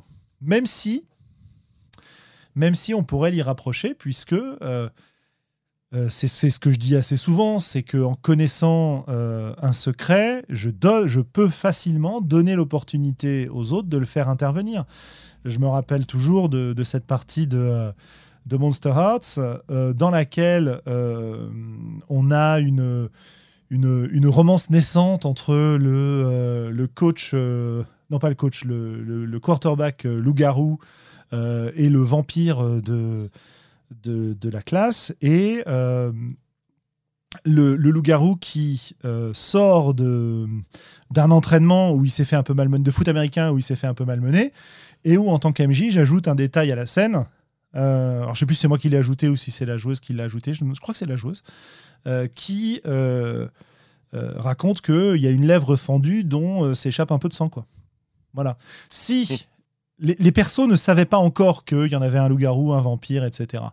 Mais euh, les joueurs le savaient. Et le sachant, ils peuvent justement donner, à part ce détail, remettre sur la table la nature vampirique, etc. Enfin, c'était une, c'est un cas très très particulier, hein, mais euh, qui était quand même très sympa à, jouer, quoi. Voilà. Euh, ok, ok. J'ai mais j'ai perdu le fil. Bon, c'est pas grave. ok, c'est pas grave. Ça va pas être très important. Dans, dans, dans ce que j'ai réfléchi, j'avais un élément supplémentaire qui nous, qui nous renvoie un peu euh, au front, notamment, mais dont j'aimerais bien parler un peu. C'est. Euh, ça renvoie à l'exemple du marché que, que donnait Globo aussi quand on est sur des éléments qui sont vite improvisés et qui euh, sont juste évoqués à un moment ou à un autre parce que ça rentre bien dans la description, c'est intéressant dans la partie à ce moment-là, ça justifie euh, tel ou tel artifice. Mais la plupart de ces éléments, sont des éléments qui sont fixes, qui ne sont pas animés en fait.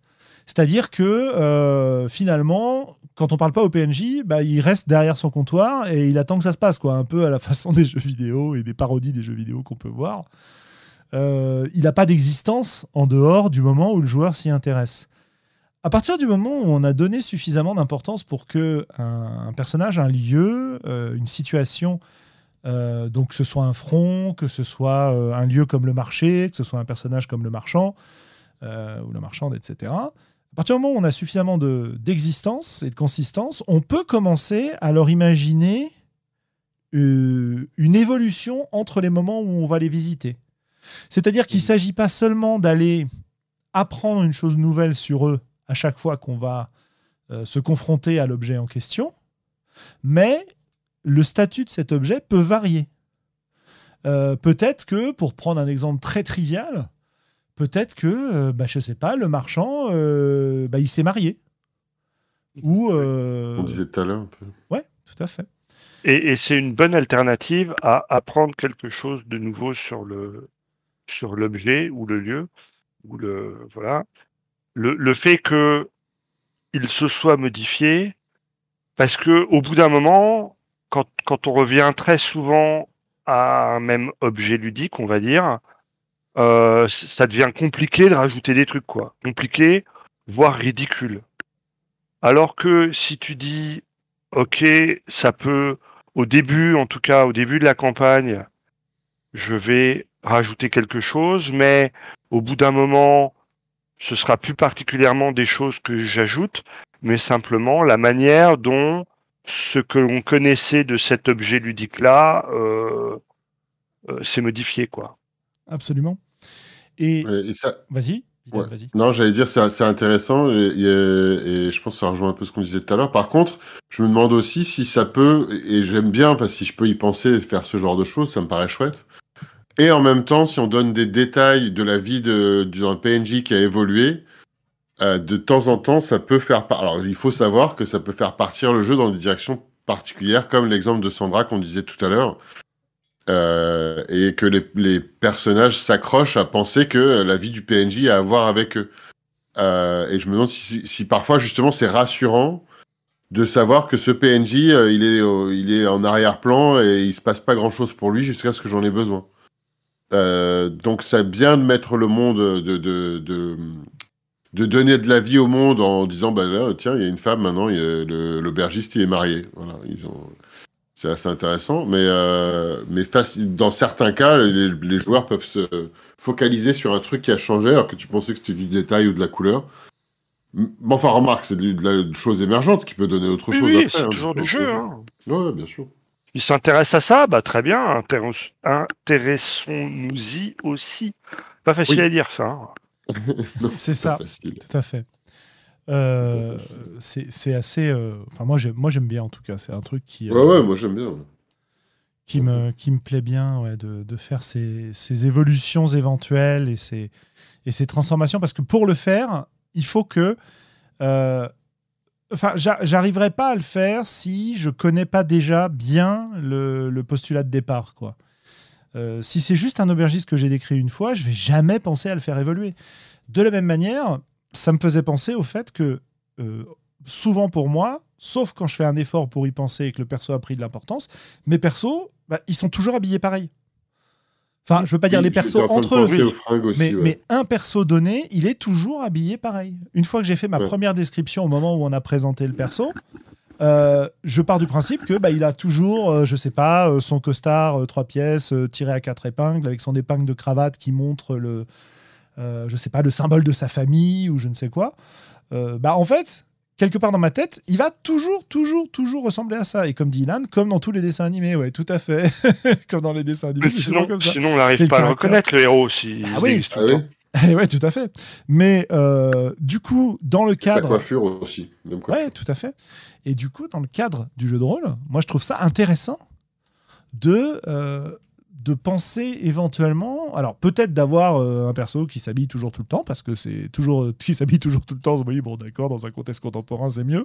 Mais qui s'habille toujours pareil, pardon.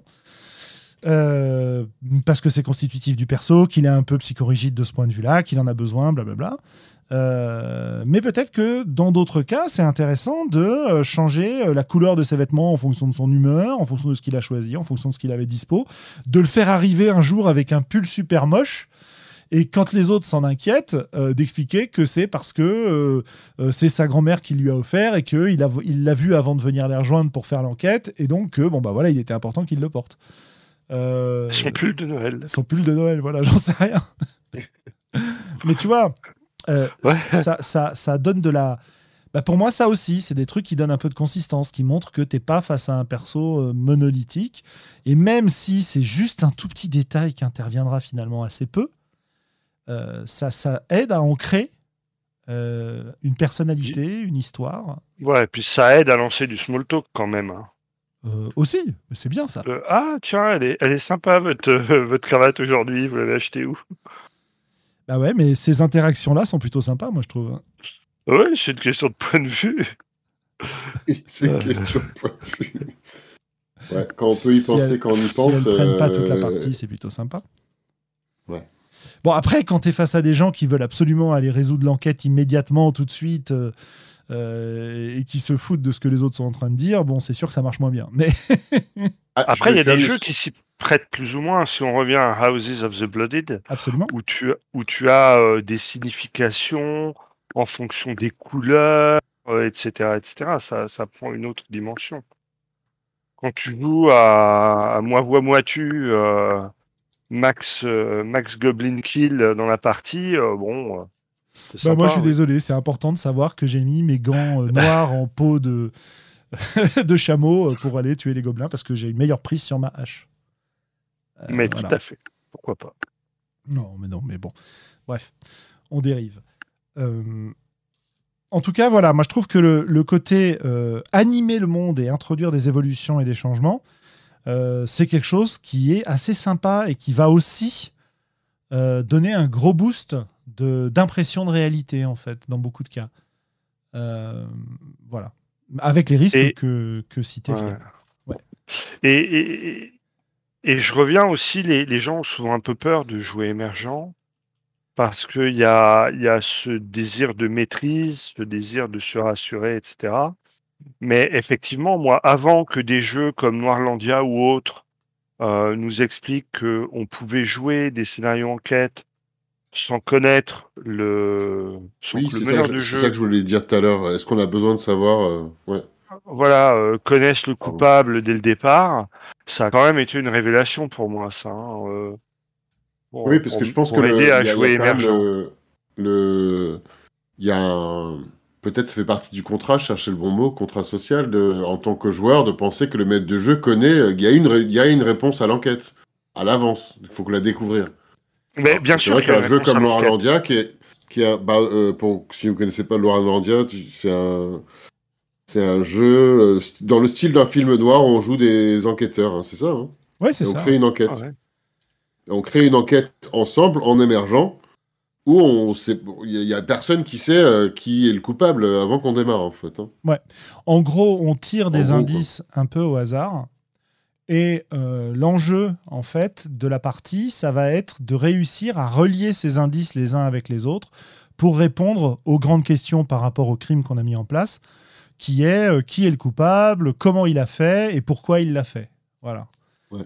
Euh, et c'est des éléments qui sont pas fixés au départ, mais qu'on va découvrir au fur et à mesure de la partie en les créant, en, tir- en- en tissant des liens entre les différents indices. Euh, c'est moi, c'est un truc que j'aime beaucoup. Mais en ce qui concerne l'enquête, il y a quand même un aspect des jeux d'enquête qui plaît beaucoup euh, et qu'on peut ressentir quand on va regarder euh, un polar ou quand on va euh, euh, lire un bouquin d'Agatha Christie, c'est euh, ou un, un autre, un Est-ce que je suis plus malin que l'auteur? C'est ça. euh, je- réussir à deviner ou réussir à faire l'enquête de son côté, c'est la même satisfaction à la fin que tu peux avoir quand tu as réussi à être super tactique pour aller euh, défoncer une bande de gobelins, quoi, ou, ou- ou vaincre un combat difficile, tu vois. C'est le côté, euh, regardez, j'ai fait usage de mes, de mes capacités pour résoudre le Le mystère. problème posé. Voilà. Et ça, Ouais. c'est un, c'est un truc. Globalement, moi, j'en ai un, un peu rien à faire la plupart du temps, même si, euh, comme tout le monde, je peux être plutôt content quand j'ai deviné la fin, même si parfois ça m'énerve d'avoir deviné la fin trop tôt quand ça m'arrive, parce que finalement, le reste du film, il n'est pas très intéressant. quoi. Euh, voilà. Mais euh, bah, il y a des gens qui ont besoin de ça vraiment pour ressentir le plaisir de l'enquête. Et moi, ce qui m'intéresse quand je joue des jeux d'enquête comme Noirlandia, etc., finalement, c'est pas l'enquête elle-même, c'est le fait de jouer l'enquêteur. C'est le fait Ouais. de me mettre dans la peau de l'enquêteur qui va euh, faire son enquêteur, sachant que j'ai des mécaniques de jeu derrière qui vont un petit peu m'assurer la réussite parce que c'est pas là-dessus que je mets le plaisir de la partie. À la limite, je connaîtrais déjà dès le début le, le coupable et je jouerais juste le, la façon dont on l'a découvert. Oh, ça À la. Colombo. À la Colombo, exactement. Ça Ça, me- très ça me fait penser à tout un sujet aussi qui est une conversation différente hein, sur le. Bah, c'est cette notion de méta-gaming, euh, ou je- comment ça s'appelle le jeu méta en français? Bah, Du jeu méta peut-être? Ouais, Ah ouais, oui, oui, Et je dis ouais. ça parce que je tombe sur des trucs, de, des, des, euh, des fils sur Reddit ou quoi, euh, euh, de, de RPG, euh, avec des gens qui ont l'air de, principalement, je pense, des États-Unis, je pense, principalement qui me parlent de donges, et qui, euh, que- qui ont l'air d'être particulièrement préoccupés d'en faire ou de ne pas en faire. Mais à un niveau où moi, je crois pas être très très préoccupé, euh, je peux jouer en transparent. Est-ce que est-ce vraiment ultra important si mon perso ou le joueur, la joueuse euh, savait ça ou pas? Bon, c'est pas très important. Ouais, ouais, non, mais c'est intéressant le- la question du méta. Et moi, je vous renvoie, bah, j'ai mis dans le chat une- un lien vers euh, une vidéo d'une Ah ouais. conférence de Vivien. Féasson, le jeu de rôle, le loisir du méta, à Orchidée en 2017. Euh, N'hésitez pas à aller lire le blog euh, de, de Vivien parce qu'il explore un peu ces sujets-là et c'est hyper intéressant, quoi. Voilà. Mhm. D'accord. Voilà, voilà. Et il est possible que j'ai été dans le dans l'audience de cette de cette conférence et qu'on me voit sur la vidéo d'ailleurs. Tiens, je viens de me rendre compte. Ah, seulement au tout début, ça va. bref, de dos. Euh, bref. Donc, euh, ouais, ouais, ouais. Le méta, c'est un, c'est un sujet. Bah, peut-être que, peut-être que ça vaut le coup qu'on en fasse un podcast un jour, d'ailleurs, euh, parler un peu du ouais, méta. je sais pas, je me demandais si ça avait été couvert dans un autre épisode, mais je suis pas je suis sûr. pas Je sûr, en a sûr. pas parlé, ouais.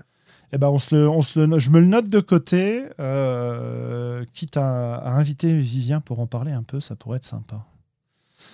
Euh, je sais pas s'il a des idées supplémentaires par rapport à ce qu'il avait dit à l'époque, à cette époque-là, s'il y a réfléchi depuis ou pas, mais en tout cas, il y a des, des choses intéressantes parce Il est que complètement passé à autre chose. il est probablement pas complètement passé à autre chose, mais euh, il a peut-être encore des choses à dire dessus. Ou d'autres gens d'ailleurs, je dis Vivien, mais il peut y avoir d'autres gens.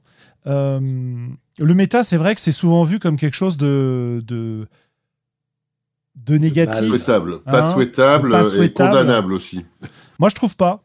Voilà. Moi, je trouve pas, hein, mais c'est déjà ce que je bon, c'est ce que je c'est le ton que que je récupère en lisant quelques fils qui euh, ce genre euh, sur euh, RPG Horror Stories ou des trucs comme ça. Ouais, Mais ouais. Les gens commentent et commentent et parlent et enfin j'ai l'impression que c'est le truc il- ça a l'air d'être très important et très grave quoi de Mais, obligé- mais en même temps je trouve ça enfin je- ce serait on, on rentrera dedans pour l'épisode. Ouais, euh, ce serait bien de pas faire le podcast avant le podcast, mais moi je comprends que dans une logique où tu es meneur de jeu avec un scénario, tu as prévu ce qui va se passer, etc., et que s'il y a des gens qui font du méta et qui te bazardent tout à la, à la poubelle, c'est chiant quand tu es meneur de jeu.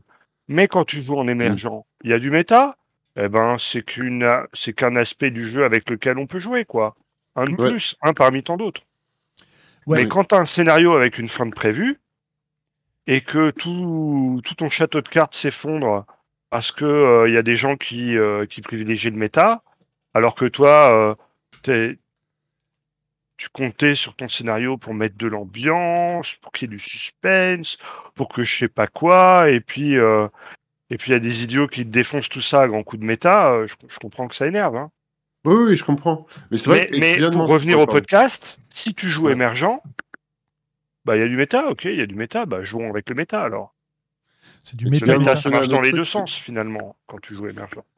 Oui. Et, et- et je sais pas si on peut en parler beaucoup plus de cette idée, parce qu'on est tous les trois, euh, bah, on adhère un peu à la même chose. Ah mais on, on, on Non, non, je- bien quelqu'un je- pour se faire l'avocat du diable, t'inquiète pas. oui, il n'y a pas de problème. oui, mais je voulais revenir sur cette idée qui, qui revient un peu sur celle de l'enquête, mais pareil sur celle du jeu, parce que tu as dit, euh, t'as dit à juste titre que euh, euh, si- com- comment on fait, mais qu'est-ce qui se passe si le jeu il a pas prévu la fin du scénario et la fin de l'histoire? Genre, euh, moi, ça me, il y, a- il y a des gens qui, qui ça, ça pourrait perturber de dire, mais attends, comment ça, on sait pas où on va? Tu sais pas, tu sais pas où on va mettre du jeu. Euh, et t'as pas de fin prévue? Comment est-ce que tu peux me garantir que ce jeu de rôle va être vraiment bien si tu sais pas où on va? Et si t'as pas de fin écrite ou si t'as pas d'enjeu écrit, si t'as pas de truc décidé en avance. Euh, Mais en- encore une fois, euh, moi quand je joue émergent, je sais pas où je vais au départ du, de, de la partie. Mais généralement, arrivé vers le milieu ou les deux tiers de la partie, je- je- j'arrive à un moment où je me dis ah en fait c'était là que je voulais qu'on aille. Mm. Tu vois, je ne le Ouais. sais pas au, au début de la partie, mais à partir du milieu ou des deux tiers, je me dis tiens en fait tout ça si on si on les combine entre eux, en fait c'est dans cette direction là que ça va. Et, Et et à donc, quel quand je joue émergent- des. C'est pas que je ne, je ne sais jamais où on va, c'est que au départ je ne sais pas où on va. Et puis en, en jouant, au bout d'un moment, je me dis ah ouais tiens finalement. Et cette idée qu'on qu'on discute pour cet épisode de rajouter des éléments qui étoffent, est-ce que ça, est-ce que c'est entre autres ça qui t'aide à déterminer la direction vers laquelle on va? Ouais. Bien sûr, et, et des, des éléments que tout le monde rajoute, pas que, Oui, pas que oui, moi bien en sûr, pas que toi. ouais. hein. Moi, j'aurais tendance, j'étais en train de me dire que j'aurais tendance à dire comment ça, euh, tu sais où on va, tu connais la fin, mais à quoi ça sert qu'on joue alors? Mais bon, c'est un C'est petit vrai. peu une provoque. C'est vrai, non, mais ça, ça marche dans les deux sens, mais je pense qu'il y a. Euh, Ouais, bon. Pour un Ouais, bon avocat du diable euh, là-dessus, vous Ouais. pouvez aller voir euh, le travail de, de Mathieu Mine, euh, donc UYOP sur les courants alternatifs, avec son jeu L'horloge du diable, qui a développé des notions de ce qu'ils appellent du jeu en convergence, où les joueurs font la même chose que ce que font les persos, notamment pour les enquêtes. Euh, et justement, euh, pour jouer comme ça, en général, il faut avoir un certain nombre d'éléments fixés, parce que euh, tu désinvestis complètement de, de sens l'effort que va faire le joueur, qui est l'effort que fait son personnage, euh, si il n'y a, y a rien de consistant déjà existant, déjà préexistant en fait. Voilà. Euh, donc euh, donc il y, a- il y a vraiment des arguments à l'opposé de ce qu'on raconte, hein, qui sont d'autres façons de jouer quoi. Euh, évidemment, on a plus de mal à en parler, on n'y pense pas parce que nous, on, s- on- on s'excite sur ce qui nous plaît, quoi. voilà Bien sûr. ce qui est bien normal. Donc euh, voilà, écoutez, moi j'ai à peu près fait le tour de ce que j'avais noté. J'avais noté qu'il y, a des- il y a des difficultés euh, autour de, de, de ce, de, ce- de cette montée en consistance de l'émergence, euh, qui peuvent être le fait d'avoir trop de détails à garder en tête et donc d'avoir une forme de surcharge cognitive éventuellement, euh, et que c'est pas facile, et que si on renforce certains éléments, ça veut dire qu'on va en oublier d'autres. Donc ça, c'est un Ça, élément qui est... ça, c'est vrai. On n'en a pas parlé et, et c'est moi je l'ai constaté. hein. Euh, tu sais quand je quand je fais jouer l'auberge du sanglier noir et que je je fais tirer une question par joueur euh, pour me donner un cadre et, et une base pour jouer. Euh, sur une partie d'une heure et demie, deux heures en convention, euh, quand j'ai cinq éléments différents, euh, j'arrive à tous les replacer, mais il y en a bien euh, au moins un, si ce n'est deux, qui en fait vont être placés que euh, comme euh, tapisserie ou comme fond d'écran, tu vois. Ouais. Mm. Je, on n'arrivera pas à développer les cinq trucs que, que tout le monde a dit à la table. Enfin, on, on va en développer un, deux, euh, peut-être trois si on a de la chance, et puis après, euh, ça va se calmer, quoi. Ouais, complètement. Et le, le Et, deuxième... et plus Ouais. tu développes un truc, plus t'as pas le temps de développer autre chose. hein, c'est mécanique. hein. Tout à fait. Non, mais c'est normal. C'est normal. Et c'est pas grave. Et, Et- il faut et c'est pas l'accepter. grave, je voilà. pense que- Et je pense qu'il faut l'accepter si tu joues euh, émergent. Tout. D'accepter que tu vas, tu, tu vas proposer des trucs en tant que meneur, et puis finalement, bah, ce sera pas récupéré ou pas.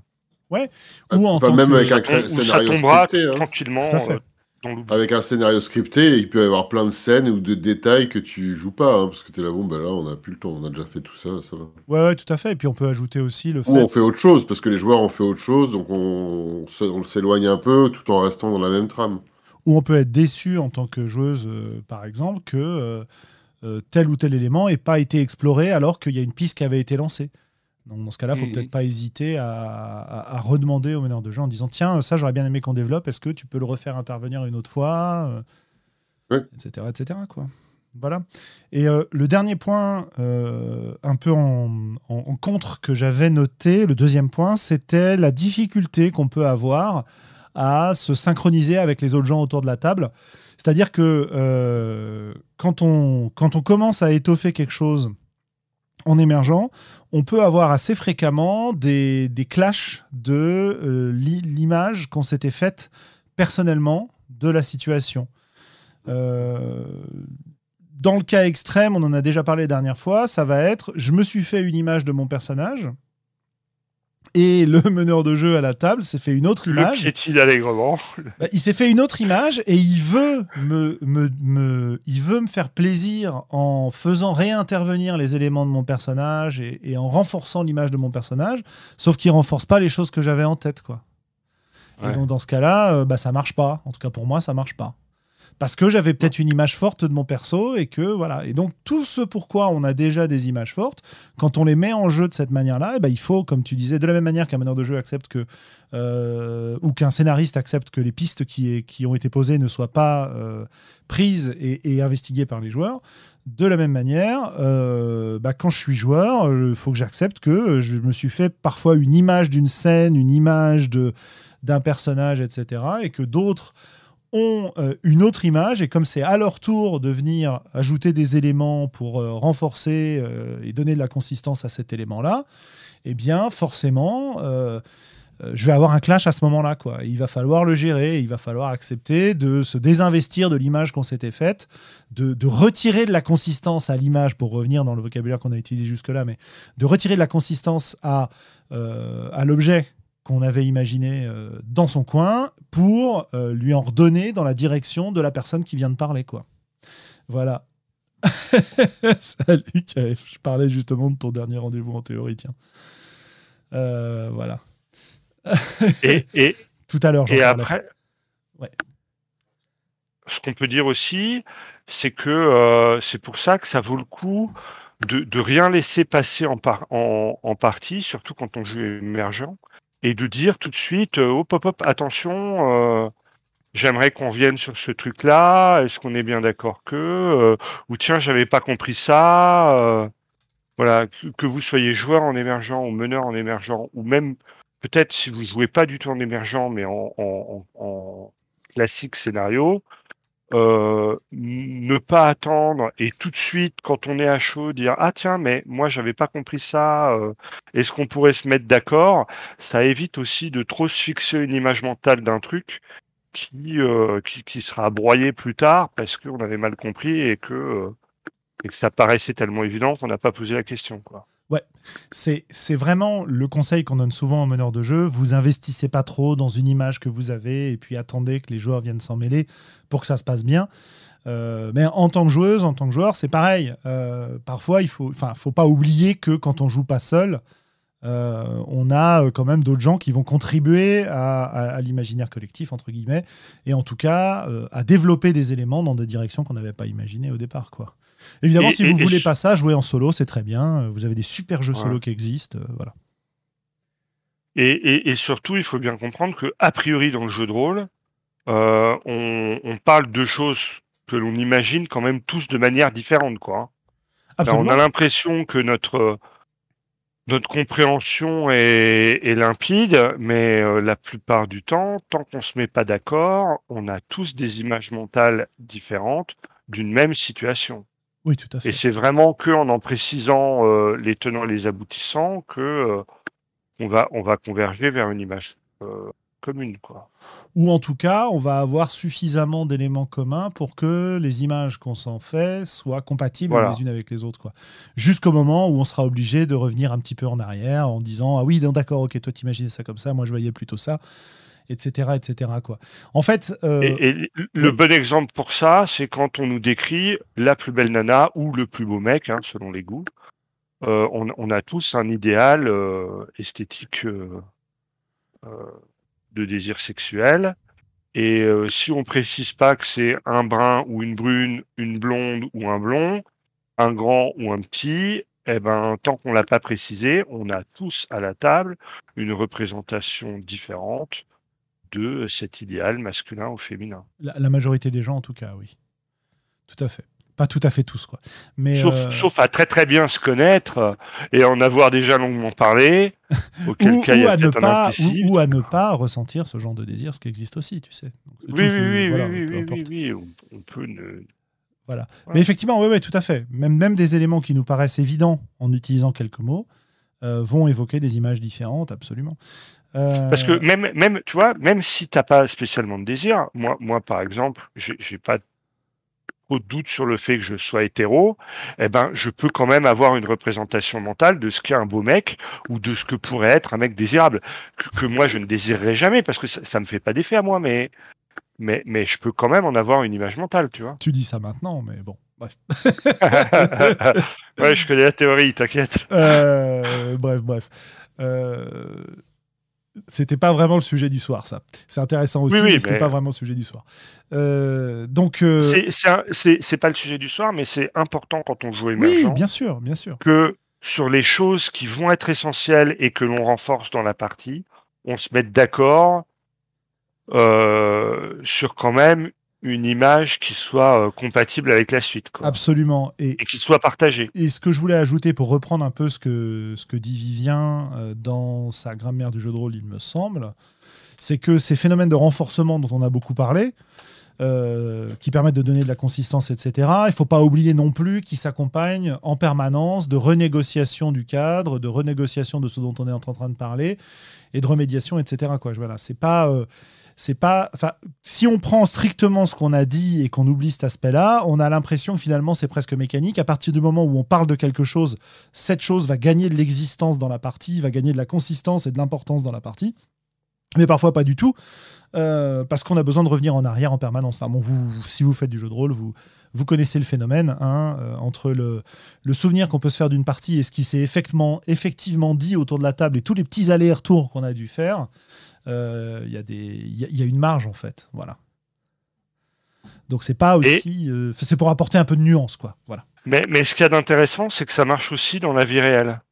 C'est-à-dire tu prends un, un- un connard un peu fascisant, mais, euh, mais qui délire sur des, des plateaux de télé depuis 20 ans, et à force d'en parler, euh, ça devient un bonhomme, quoi. Alors qu'il a rien à dire. Hein, tout- tout- toute euh, référence à des personnes pouvant existence, exister, euh, euh, voilà, voilà, et tout tout à fait. fait volontaire. hein, je vous laisse euh, faire vos recherches. Exactement. Euh, ne renforçons pas cet aspect-là. Euh, Voilà, Ok. c'est pour ça que Ok, ok. Bah voilà, moi j'ai fini un peu euh, tout ce que j'avais, euh, tout ce qui m'était venu euh, à l'esprit et qui m'est venu à l'esprit quand on en a parlé. Est-ce qu'il y a des éléments que vous voulez rajouter? Est-ce qu'on s'arrête là Euh, et qu'on passe au coup de cœur, coup de gueule? Ouais, c'est bon, j'ai rien à rajouter là. Ouais, ouais, ouais. c- Je pense qu'on a déjà bien. Donc, euh, bah écoutez, en tout cas, ça a été une discussion encore, euh, pour ma part, euh, que j'ai trouvé très intéressante. passionnante. Je sais pas si. Enfin, j'espère que, que nos auditeurs et auditrices euh, auront apprécié aussi. Et on va donc passer euh, pour le dernier segment de cette émission euh, au coup de cœur, coup de gueule. Euh, Est-ce qu'il y a des choses qui vous fascinent en ce moment, sur lesquelles vous avez passé du temps, dont vous voudriez nous parler, que ce soit en bien ou en mal? Alors, Globo. Alors moi, il y a une, une série télé que je vous déconseille particulièrement. Hein, J'en suis qu'à l'épisode 3 et, et j'irai peut-être jusqu'à l'épisode 6, mais euh, c'est euh, Y, le dernier homme. Alors c'est juste mauvais. euh, les Ah ouais? scénarios sont mauvais. la manière de filmer est particulièrement pénible, puisqu'il n'y a, a que des plans super serrés. les le- les dilemmes moraux qui sont censés mettre en place, euh, ça prend pas. Les c'est éventuellement mal joué. Les dialogues sont nuls. euh. voilà, vraiment, si, vous pouvez tout à fait vous passer de regarder cette série. euh. voilà. D'accord. Surtout si vous aimez le bon post-apo. Ok. Je crois que j'ai vu passer une news qui disait que la série était annulée alors qu'elle n'était même pas encore terminée. Voilà. Ah bah, c'est quand même mauvais. Hein. Faut reconnaître. hein. Donc, euh, ok, ça marche. Euh, autre chose? Non, non, non, non, non, bien, mais voilà. Pour une fois que. Parce que c'est rare quand même que je fasse des, des coups de cœur, coups de gueule euh, négatifs. Tout à fait. Tout La à fait. plupart du temps, soit je m'abstiens, soit je suis plutôt bonhomme. euh, Ah, là- là, moi, ça me va. hein. Euh, Voilà, je, je laisse la main à- À, à Willem au prochain larron. Ouais, bah, je vais faire une série télé moi aussi. ça marche. En bien ou en mal alors? Non, tu nous diras au Euh, fur et à mesure. Plutôt en bien, euh, parce que là, j'ai vraiment passé beaucoup de temps depuis une semaine. Je suis devenu euh, tout d'un coup, soudainement. C'était pas ce week-end-là, celui d'avant. Je me suis dit samedi, je tiens, je voudrais que je regarde un film. Pas une série, parce que sinon, je vais devenir accro à un nouveau truc. Je, veux, je voudrais regarder un truc qui a une fin, là. Puis, euh, évidemment, j'ai commencé une série. Et, euh, et c'est presque un, comment dire, tu sais, le guilty pleasure, un, un plaisir. euh, Enfin bon, Ah, oui, c'est New bon. Amsterdam, série hospitalière médicale. Truc, j'avais pas regardé une série hospitalière médicale depuis urgence, je crois. Comment elle s'appelle? Euh, ça s'appelle New Amsterdam. Ah oui, New Amsterdam, ok. J'avais bien accroché sur le début. euh, et après, c'est pas non plus extraordinaire. hein, euh, mais j'ai trouvé particulièrement intéressant la troisième saison, elle est pas top. Mais c'est celle la post-pandémie. Et ça, c'est. Je me suis dit, tiens, ça doit être vraiment intéressant de regarder toutes les séries hospitalières et médicales pour voir comment ils ont décidé de traiter le- la pandémie de Covid-19. Mhm. Pour une série qui, à la base, euh, est totalement fictionnelle, hein, je enfin, le- fictive, je veux dire. Le, le- l'hôpital le plus vieux de New York dans lequel il travaille n'existe pas, quoi, tu vois. Euh, donc, euh, c'est assez intéressant. Et euh, du coup, là, l'année dernière, ils sont. Enfin, non, c'est la saison de cette année, en fait, du dé- euh, de fin de l'année dernière, début de cette année, je crois. Euh, qui était la troisième saison. Ça a commencé à être un peu. Ça a commencé à être un peu de plus en plus, non seulement très très proche de tous les gros événements de 2020, mais à un point où ça commençait à être un peu euh, lourdingue, quoi.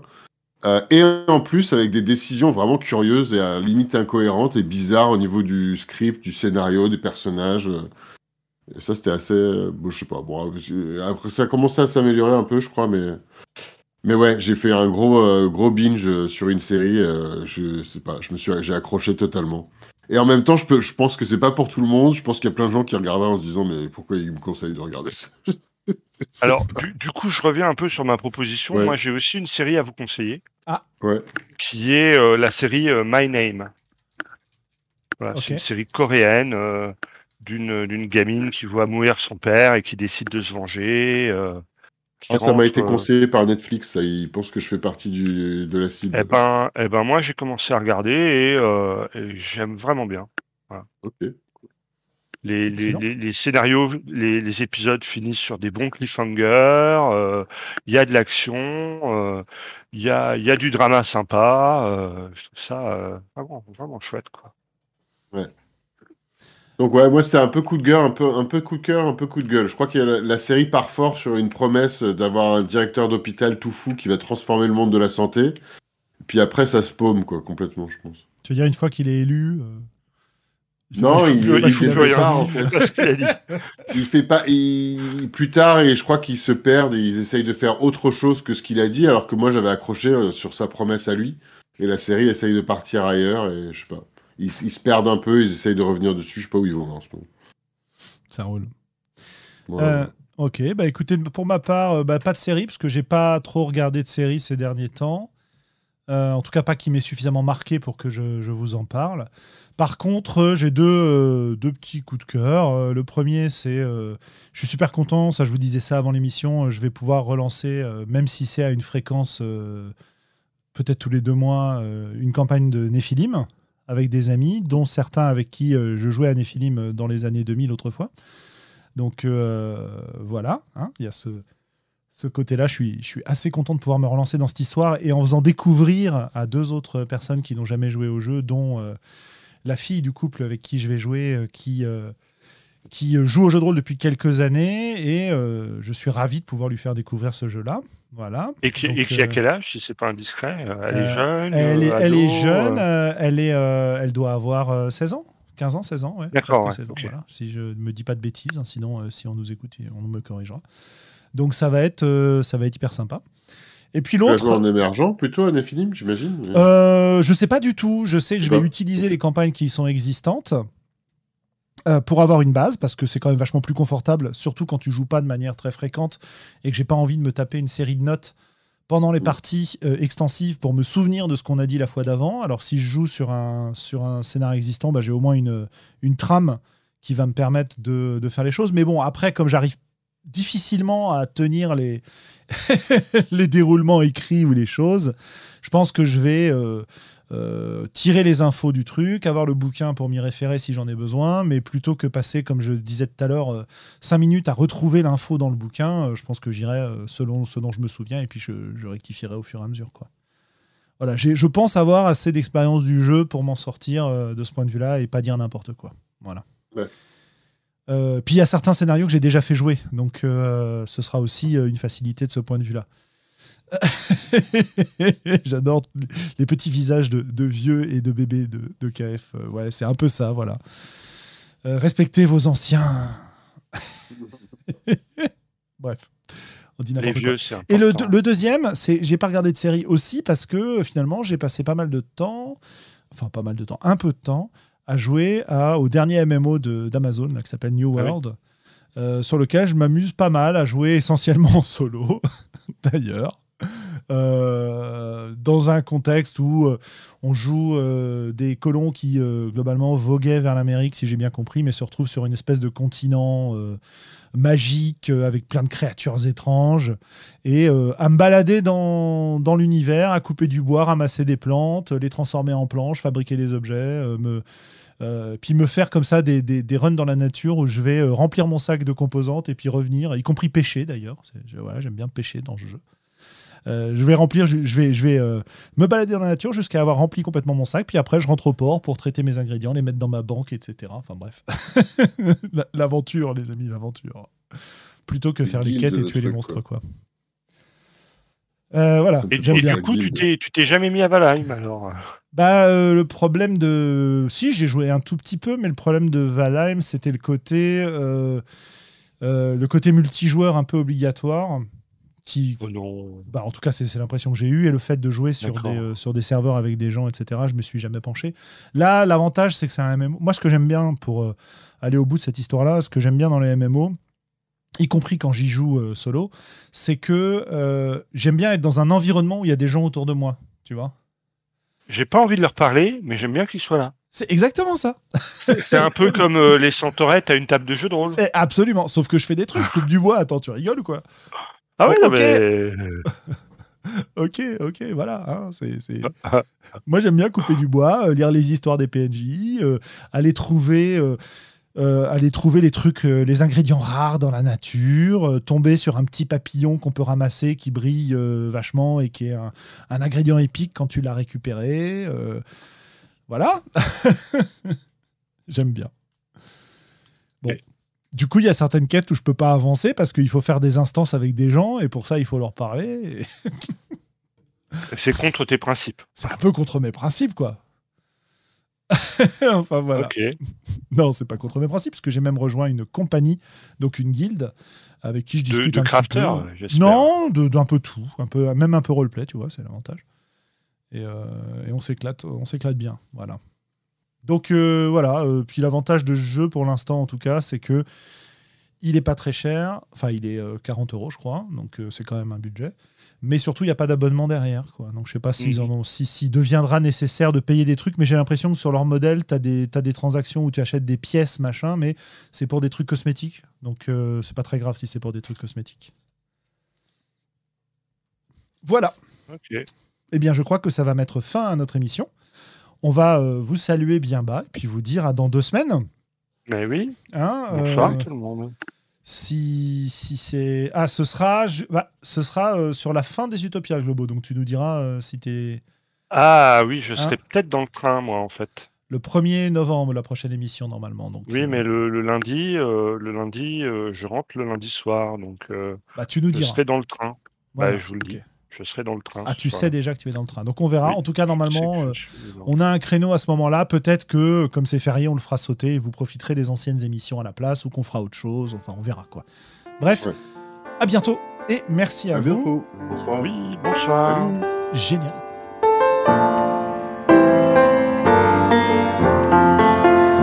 Peuple rôliste, tu viens d'écouter les voix d'Altarida.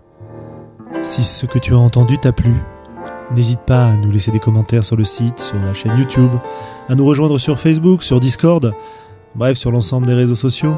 Et qui sait, peut-être même un jour nous laisser des étoiles sur iTunes. Porte-toi bien, peuple rôliste. Et d'ici la prochaine émission, joue bien.